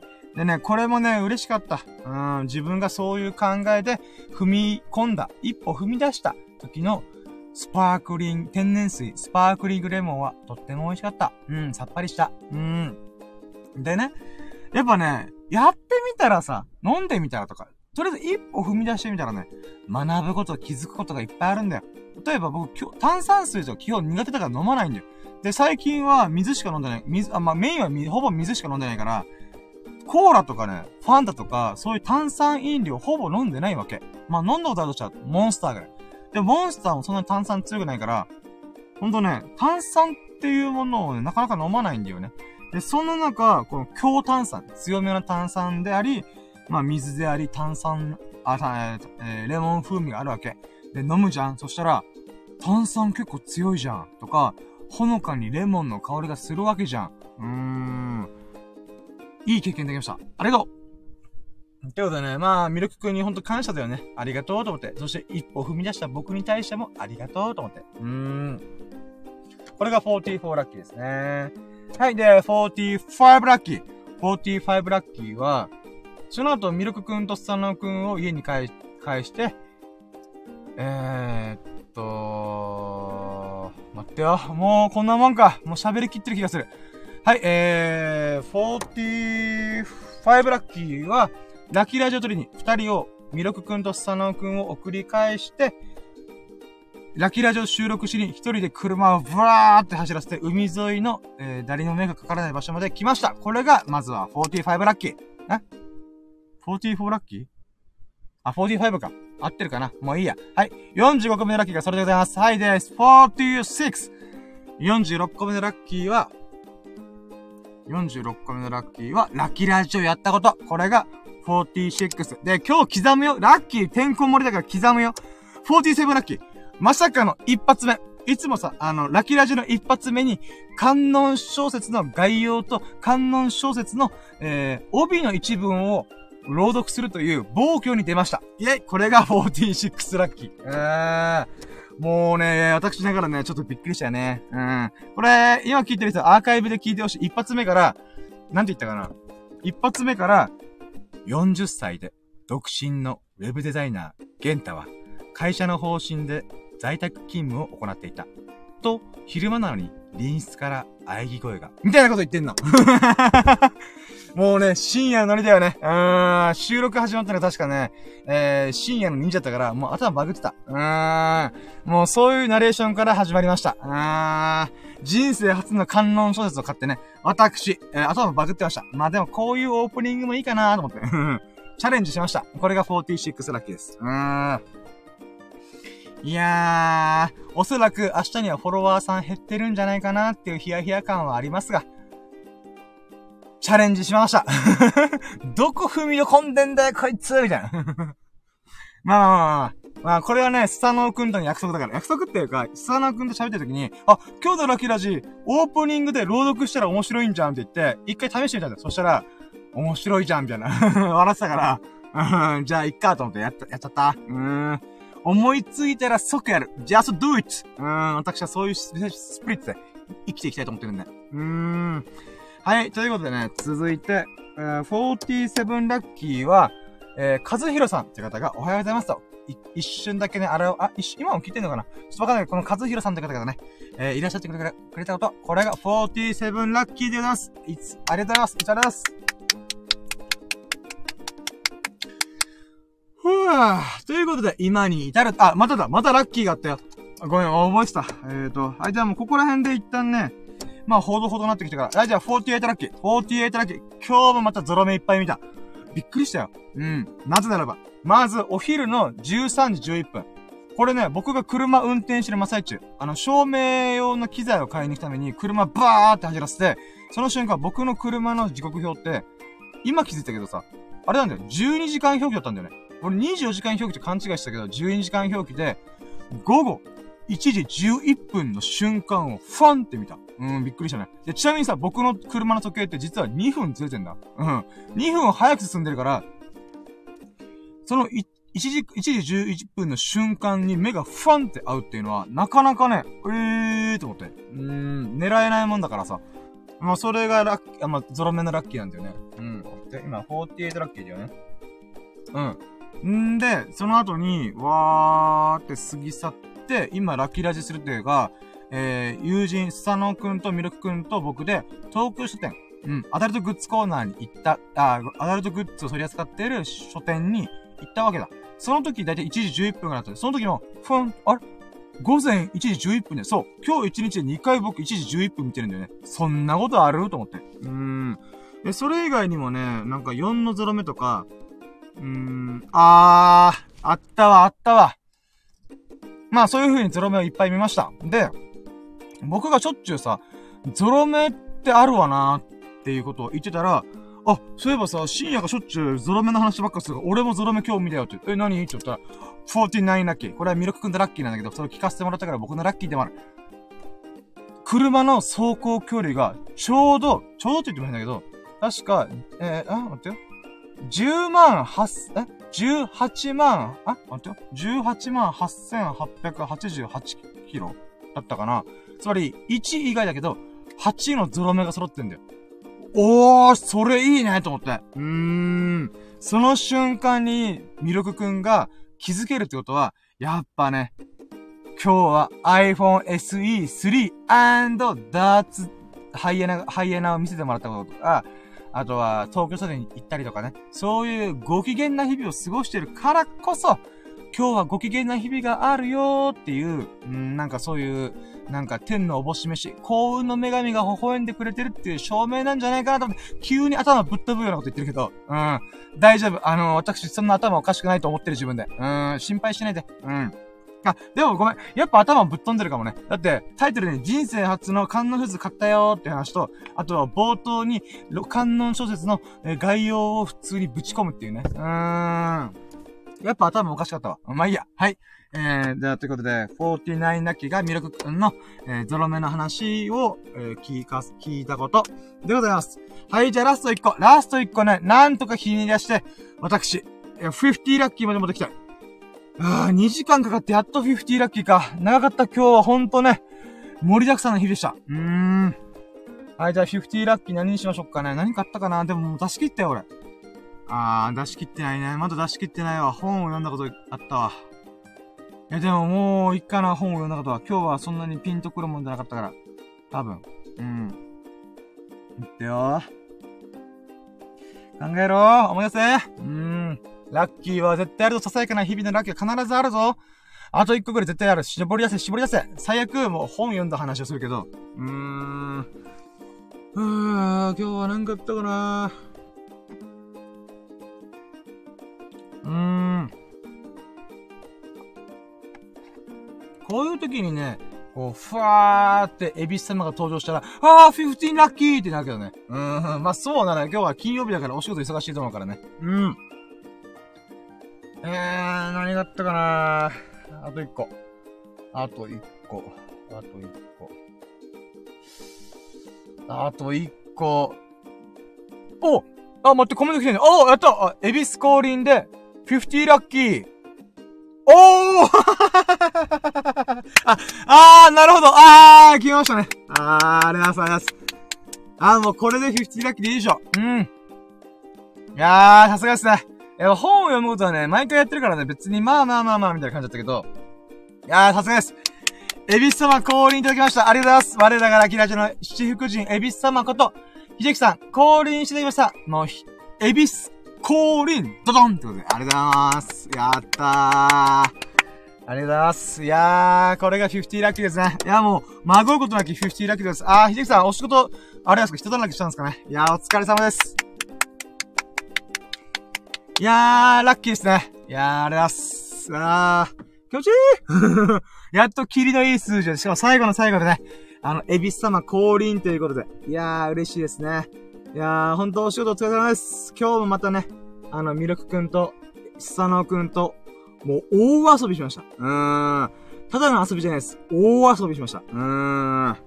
いやー、荒ぶりましたよ、ほんと、スサノくんが。うーん、素晴らしい。ふぅ、ちょっと、ちょっと、えー、と、もうさ、もう今ね、50ラッキーってちょっと落ち着きすぎて気が抜けた。ふぅ、今日は盛りだくさんだった。はぁ。ちょっと休憩しようかな。えー、ちょっとでも風が強いからな。窓開けると、えあ、びっくりした。うん。今頭がバグってた。自分のサムネイル見て虫かなと思った。でっかい虫がいると思って頭がバグってた。うーん。あ見間違いした。あふぅ。あいや、でもあと残り15分で終わるかな走り切るかどうか。うーん、悩むな。いやー、それだ。ふぅ。よし。走り切ろう。うん。ちょっと風が強いからね、多分編集、編集っていうか、音が、音にか、あ、マイクに風が当たって、ボフ、ボフってなるかもしれないんで、うん、ノイズがすごすぎるんで、まあ、あと15分くらいで終わらせられると思うんで、もう走り切ります。いきます。はい、ということで、じゃあ、2ステップ、50ラッキーでした。イェイ。はい、じゃあ、続いて、3ステップ。ファイナルラッキー。プロセンイェイ。はい、今日の最優秀ラッキー、あ、最、えー、最終ラッキー指数ということなんでございますが、まずと、えー、ファーストラッキーパーセント、初期ラッキー指数は222%、222%ということですね。えー、まあ元からね、今日はラッキーな日々でしたとは思ってました。で、そんな中で、今日のファイナルラッキーパス、今日久々に50ラッキーも言ったからね、やっぱ喜ばしいよね。うーん。ということで、もう、今日のラッキーパーセントはね、もう決まってます。うーん。今日の最終、あ、の、今日のファイナルラッキーパーセント is, ダラン 444%! Yeah! 444%でございます。もう倍、倍ぐらいもう今日嬉しかった、本当に。うーん、もうそれぐらいね、ささやかな日々の中のラッキーだけじゃなく、素晴らしい日々のラッキーも語れたので、ほんとね、ミルクくん、サノくん、ありがとう。そして今日、証明頑張った、俺。うーん。はい、ということで、またちょっと、ひじきさんもね、降臨してくれたしね。いやー、最高の日々でございます。うん。はい、ということで。これが、えー、今日の、えー、ファイナルラッキーパーでこんなもんですね。はい、じゃあ続いて、フォーステップ。今日の最優秀ラッキーイェイはい、ということでね。これはですね、もう決まってます。今日の最優秀ラッキーは2個あります。まず1個目。人生初の観音小説を購入したことイェイうーん、やっぱね、これまだちゃんと読んでないんだけど、やっぱね、楽しみが出たよね。どんな表現が、どんなクリエイティブが、どんな beautiful があるのか。うん、私一緒に楽しみがます。で、続いて2個目。2個目の最優秀ラッキーが、三脚を揃えるために、あっちこっちにもう奔走しながら、やっとね、三灯照明が無事完成しました。そして、それがね、素晴らしい出来だったので、照明の世界って奥深いなってことを学び、気づくことができたことが、今日の最優秀ラッキー2個目でございますイェイまあ、タイトルにある通りでございますね。もうしょうがない、これは。はい、ということでね、まあ、スタのことミルクと遊べたこともすごいラッキーなんですけどもね。まあ、その流れがあったからこそ人生初の観音小説を購入することができたと私は思ってます。ほんといつもありがとうみんな。うん、皆さんのご縁のおかげで私は、自分の人生をより豊かにしております。いつもありがとうございます。ワクワクな日々を送れているのは皆様のおかげでございます。いやー、ありがたいね、ほんと。うん。はい、ということで、4ステップ目の、えー、最優秀ラッキーも決まりました。はい、では続いて、5ステップ明日のラッキーカプテルーイェイまずは1個目。明日はね、夕方の7時ぐらい、6時、7時ぐらいから、えー、ミルクくんのダーツのデビュー戦があります。デビュー戦というか、新しく買ったおニューのダーツのデビュー戦をしようってことで集まります。で、スタノくんも仕事なんだけど、あの、後から来れるってことなんで、まずはあの一緒に、えー、ダーツができる喜びっていうのがあるし、ビリヤードもできると思うので、そういったね、あの、楽しみが私あります。なので、これもね、またラッキーを迎えに行こうと思います。んで、続いては、やっぱもう3本目の編集動画、動画を編集すること、これがなかなか進んでない。うん、だけどね、まあ、しょうがないよね。うーん、照明の世界にワクワクしてしまったんだから。うん。なのでね、4本目、5本目はね、もっと綺麗な画質で動画が撮影できるんじゃないかなーって、この照明の勉強したからね。うん。もちろん基本的なものだけだったけども、えー、三灯照明、三つの明かりの照明じゃなくて、三灯照明が、えー、できる状況が整ったっていうことはとっても嬉しいので、まあ、それを、んまあ、それをね、今後の動画で活かしていきたいなと思います。はい、ということで、じゃあ、今日のラッ、今日のラッキーなまとめ、イェイ今日のラッキーは、まずラッキーパーセント。ラッキーパーセントは、4、えー、444、444%です。イェーイ幸せな4並びイェイはい、続いて。今日の、あ、なんかすげえ車の明かりが強いやつがあるんだけど。まあいいや、はい。えー、今日の、えー、あ、あ、今日のラッキーカウント。今日のラッキーカウントは、15プラス、あ、50ラッキー、いや。ありがとうございます。最後の最後で、秀樹さんが来てくれたわけで、50ラッキーできました。ありがとうございます、本当に。はい、では続いて、今日の最優秀ラッキーこちらは2個あります。1個目が、人生初の観音小説を購入できたことイェイまあこれはね、ほんとミルクくんとスタノくんとエルグッズコーナーに来たこと、それがきっかけでございます。いつもありがとうそういう素晴らしいご用の私に、こう、与えてくれる。そして私はそれを吸い込む。うーん、Life is Black Hole。うん、はい。はい、続いて2個目。えー、三脚を、今日はね、午前中は三脚を探すために、いろんなところを奔走して、で、揃え切って、えー、三等照明という、照明の世界では基本中の基本とされるものを、えー、自分の手で作れる状況を構築できました。えー、そのおかげでね、もうバッチリよ、マジで。まあもちろんね、あのー、わ、うん、事情を知らない人からしたら、これ何が違うのって思うかもしれないけど、わかる人にはわかるぐらい画面が綺麗になった。うん。まあそういった喜びがあるのでね、あの4本目、5本目の動画の撮影の時には、クオリティをね、また1段階アップできるんじゃないかなと、北総園でおります。うん。まあ、これが最優秀ラッキーの2個目でございます。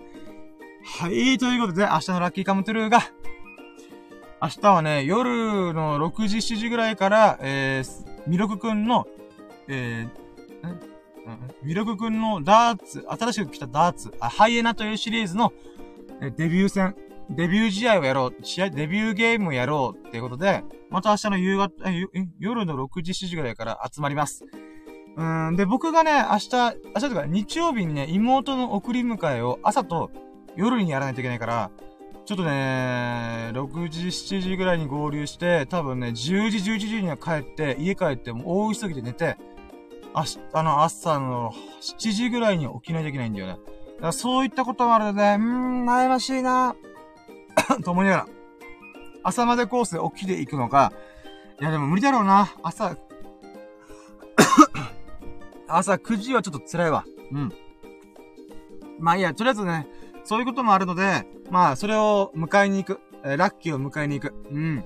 どうにかこうにか数時間でもいいからダースとビリヤードを楽しむ。うん、それに全力を尽くします。そして、プラス、えー、3本目の動画編集をなんとか終わらしたい。まだ終わらない。全然終わらない、マジで。進まない。うーん。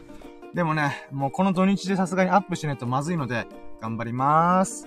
うーん。そんなもんかな。うん。あ、そうだ。だから明日の6時、7時、夜の、あ、夕方の6時、7時までに、僕もやるべきことを全部終わらせないと、遊べないからね。うーん。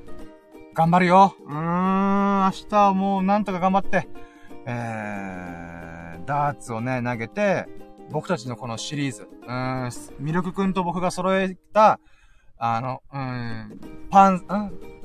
チーター、キャット、ジャッカル、ん？ジャッカルだっけジャッカル、えー、今回来たハイエナ。このシリーズすべてを揃えることができたので、えー、それを一緒に投げ合いたいなと、うーん、思います。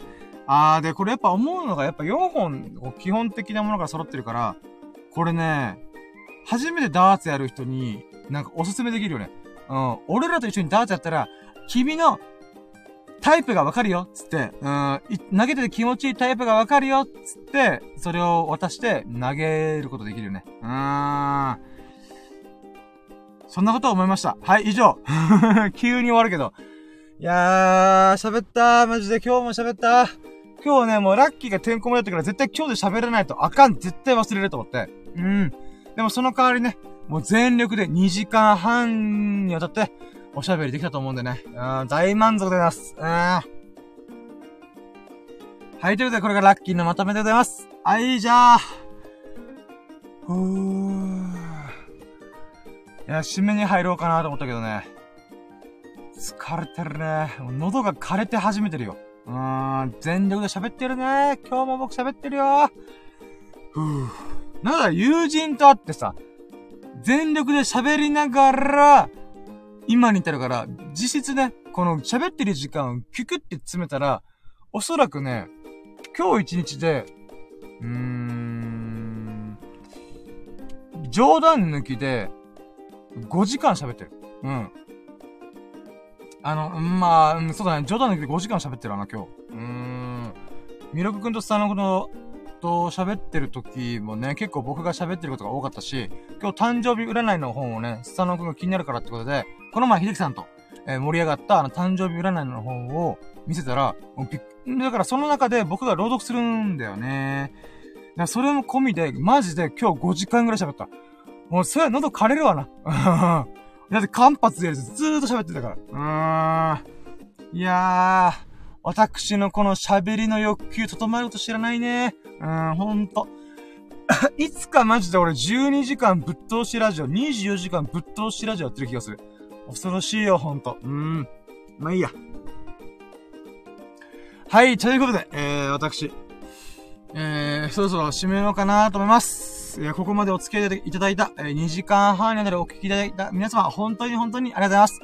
で、ひてきさんもね、お聞きいただき、最後の最後でお仕事の、えー、合間に聞いていただき、本当に嬉しいです。ありがとうございます。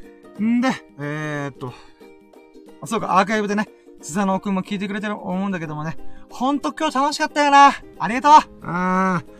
いつもありがとう。うん。楽しかった。で、それ以外の方もね、アーカイブでお付き合いいただき、本当に本当にありがとうございます。まあ、下手くそな喋りだったとは思いますが、全身全霊、全力、全軍全身、精一杯喋ったと思います。満足うーん。まあね。はい。ということで、面白いなと思ってくれた方はね、いいなとか、あ、いいねと、あ、ハートマーク、ハートマークや、フォロー、コメントをぜひとも何卒よろしくお願いいたします。お願いいたします。そしてここまで聞いてくれた、優しい優しいそこのあなた、あなたですよ。うん。そんなあなたが、ほがらかな日々と、幸多き日々を過ごすことを心の底から祈っております !Thank you for listening! Have a nice day! お疲れ様でした。いやー、喋ったー。喋ったー。今日はね、ラッキーラジ以外で喋りまくったわ。あー、多分圧縮したら5時間ぐらい喋ってる、マジで。うーん。まあね、それぐらい喋ったわな、今日。うーん。いや、感無量。うん。ということで、えー、シャープ117ということで、110回目のラッキーセブンの回を終わろうと思います。いやー、117回喋ったわな。んで、今日の、えー、タイトルが人生初の観音本、観音小説を買ったとか、わけのわかんない書いたけどね。うーん。これで正解だったんでしょうか？これでフォロワー減ってたらへこむ。うん、まあいいや。ネガティブなこともね、これをやらなければいいんだっていう風にポジティブに捉えよう。学びになった。気づきになったと思えばいいんだ。うん。はい、ということで、えー、やっと、だらだら喋りましたが、終わろうと思います。では皆さん、ほがらかな日と幸き日々、えー、祈っておりますんで、精一杯行きましょう。行きましょうじゃねえな。うん、楽しく、楽しんで人生を謳歌しましょう。じゃあそれでは、バイ。チャありがとうございました。終了。バイバーイ。ありがとうございました。終了。